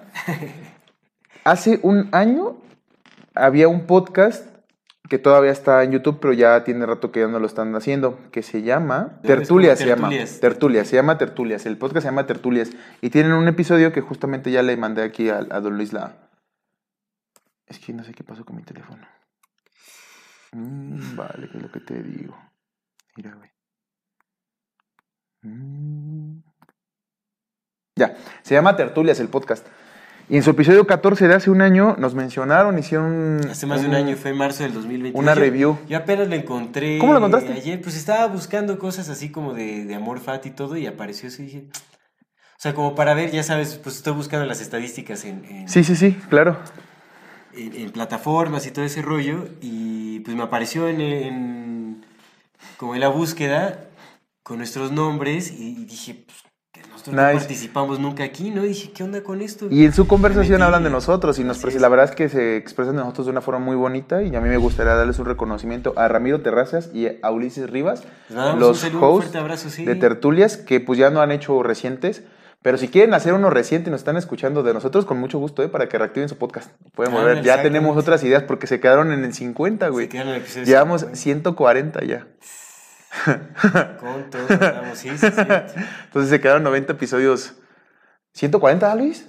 141 es Estás 141. loco, güey. 140. Entonces se quedaron hace 90 episodios, güey. Entonces ahí a nuestros amigos, igual ya les dejo el link para que lo vamos a poner aquí. Mándenos ahí, es- escríbanles las personas que quieran ir a ese podcast, que escuchen la opinión que tienen de nosotros. Y pónganles ahí que, que- que ya lo vimos y que pues que vienen de, que van de nuestra parte, con mucho gusto para pues después si quieren volver a de nosotros, pues con- que reactiven. Sí, pues nos hubieran tallado o algo, ¿no? Como Sí, pues nunca hubiéramos, nos- nunca supimos, pero pues qué chido. Muchas gracias a Ramiro y a Ulises por su podcast. Ojalá que lo vuelvan a retomar. Y si quieren volver a de nosotros, pues encantadísimos, porque estuvo bien bonito lo que Sí, dijeron. eso estuvo Y ese es estuvo el algo interesante. Es bueno. Tertulias, episodio 14. Ter- El episodio 14. Pues vámonos a las recomendaciones. Yo quiero recomendar a un artista. Es un artista, ¿no? Porque uno podría decir es un músico y tal, pero pues es un artista completo este cuate en realidad. Que me pareció muy interesante, es un fenómeno muy peculiar y de este año, creo que este año fue cuando explotó, no sé si a finales del año pasado, no recuerdo muy bien. Que tiene, ya tiene millones de vistas en sus videos musicales y todo en YouTube. Probablemente mucha gente ya lo conozca o no. Es un fenómeno extraño porque no es mainstream, pero es muy popular en, en YouTube. O sea, digamos que es como un underground muy famoso, por así Ajá. decirlo. Porque pues no, no, no, ha, o sea, no ha tenido como... Pues sí, no, no, no ha recibido como... No ha firmado contratos con nada mainstream y todo ese tipo de cosas. Pero es un músico pasado de lanza Órale. que se llama Ren. Es un músico inglés, británico. R-E-N. Ren, ajá. Que de hecho se fue al estrellato de- en, en- en YouTube por un video que se llama, un video musical que se llama Hi Ren, en donde él narra básicamente, es como rap ese cuate. Es como una especie de, de hip hop ahí, pero teatral, es súper teatral. Y habla mucho, él en muchos- 21 millones de vistas, loco, ese que dices. Sí, sí, sí. En muchas de sus eh, canciones habla sobre un conflicto interno que ha tenido que enfrentar en su vida porque él padecía de psicosis, esquizofrenia, eh, pues estuvo medicado por muchos años, lo llevan a loquero, entonces pues habla como Órale. de, habla de, de hecho, este video que les digo que se llama High Ren es como una conversación con una voz interna que él escuchaba, ¿no? O sea, como que era una voz interna que lo incitaba a hacer cosas malas. Entonces, como que este video, como se, que se explaya, así como que se habla, es, es como esta conversación interna. Y es él con una guitarra acústica, rapeando. Está rarísimo su estilo musical, es Se ve chido, se ve o sea, chido. está muy locochón. Y tiene una diversidad musical impresionante porque tiene así como hip hop, así como pues pop, así como rock, o sea, como un montón de cosas. Fíjate, no, no. Súper talentoso el cuate, eso, hace un artista hecho y derecho como ya pocos se ven en la actualidad. En serio, está muy pasado de lanza. Entonces, es mi recomendación. Ren, si quieren, eh, para que vean el primer video con el que se lanzó al, al estrellato, digamos, por así decirlo, es Hi Ren, que es una conversación con él mismo en, en un formato de guitarra acústica y un poco de hip hop. Está súper loco. Y teatro, definitivamente hay mucho teatro ahí, mucha actuación. Entonces, un artista completo hecho y derecho. En fin, es mi Bien, recomendación. bien, bien, excelente. Mi recomendación es una aplicación que se llama app.clickup o pueden encontrarlo como ClickUp. Tinder dice. Ahora que ya hay una nueva, ¿no? Bumble, nueva el que Bumble. este... El Bumble para que no te acusen de acoso. ¿Bumble? ¿Qué sé qué es? En Bumble, Bumble, a diferencia de Tinder, las morras son las que inician la interacción. Pues Bumble, Bumble, entonces... métanse. Ahí nos buscan, nos taguean. No, no es cierto, una aplicación que se llama ClickUp. www.click, click como de click y up de arriba. Click up solterones. clickup.com, solteros arroba diagonal. Es una aplicación que, uy, yo no le he sacado todo el provecho porque la neta trae un montón de herramientas y, y poco a poco voy descubriendo cosas nuevas. Pero a mí me funciona un montón por su... eh, Al menos yo, yo me acomodo mucho con la agenda que tiene ClickUp. Porque me permite ponerle colores a mis actividades, me permite poner cuáles ya están cerradas, cuáles no, los tiempos, los Es como horarios. agenda, digamos, este... Es que es un organizador para un montón de cosas, güey. Tiene, ah, tiene gráficas de Gantt, te puedes meter ahí eh, documentos de Excel, güey, puedes hacer números, puedes poner a varios colaboradores a hacer varias cosas. Es una oficina virtual, básicamente. Entonces yo no le he sacado todo el provecho, pero lo que ocupo para mí es para hacer mi, mi calendarización, mis actividades diarias, porque aparte me es muy sencillo, porque puedo duplicar, las cambio de día, esta ya la hice, la muevo para acá, con, sí, muy, muy, muy sencillo y muy intuitivo. O sea, a mí me encanta. Y me ayuda un montón, me, ayuda, me, me mejora mi productividad, yo creo que un cuatro o cinco veces más. Pues es bien productivo y luego que, me la- o sea, que pueda hacerlo de una manera más como encausada, me funciona mucho mejor.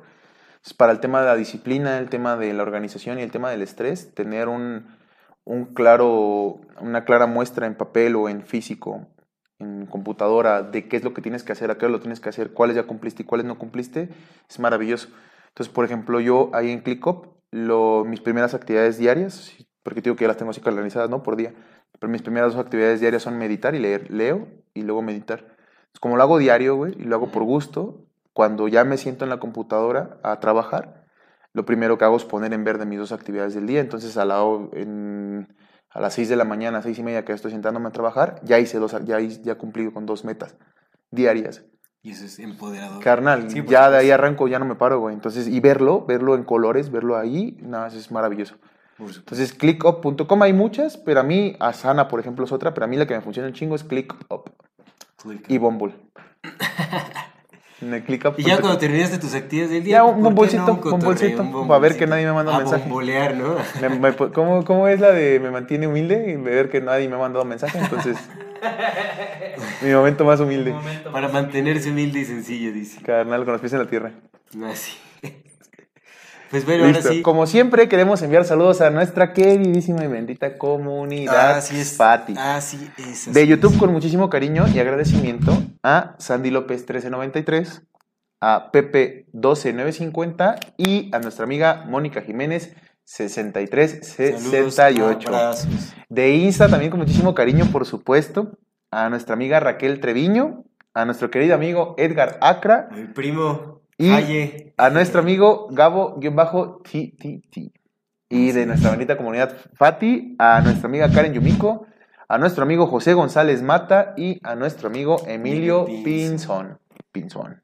Ya se ha llevado varios saludos el Emilio. Pinzón. No, es que hay varios Emilios. Está Emilio Fi. Pero también Emilio, bueno, pues es que es este eh, miembro leal de la comunidad.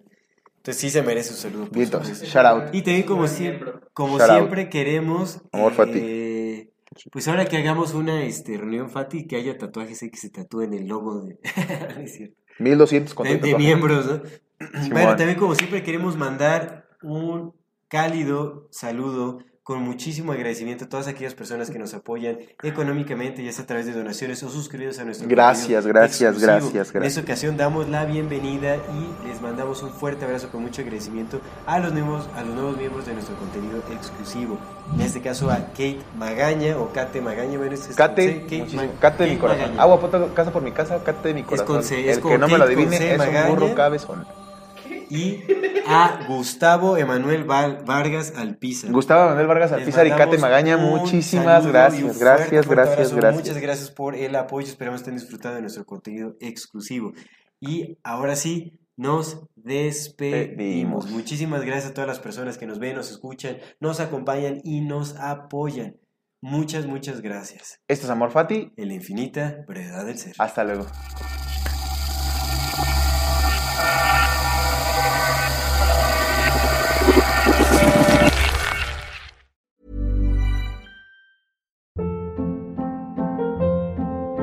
Hold up. What was that? Boring. No flavor. That was as bad as those leftovers you ate all week. Kiki Palmer here, and it's time to say hello to something fresh and guilt-free. Hello Fresh. Jazz up dinner with pecan-crusted chicken or garlic butter shrimp scampi. Now that's music to my mouth. Hello Fresh. Let's get this dinner party started. Discover all the delicious possibilities at hellofresh.com.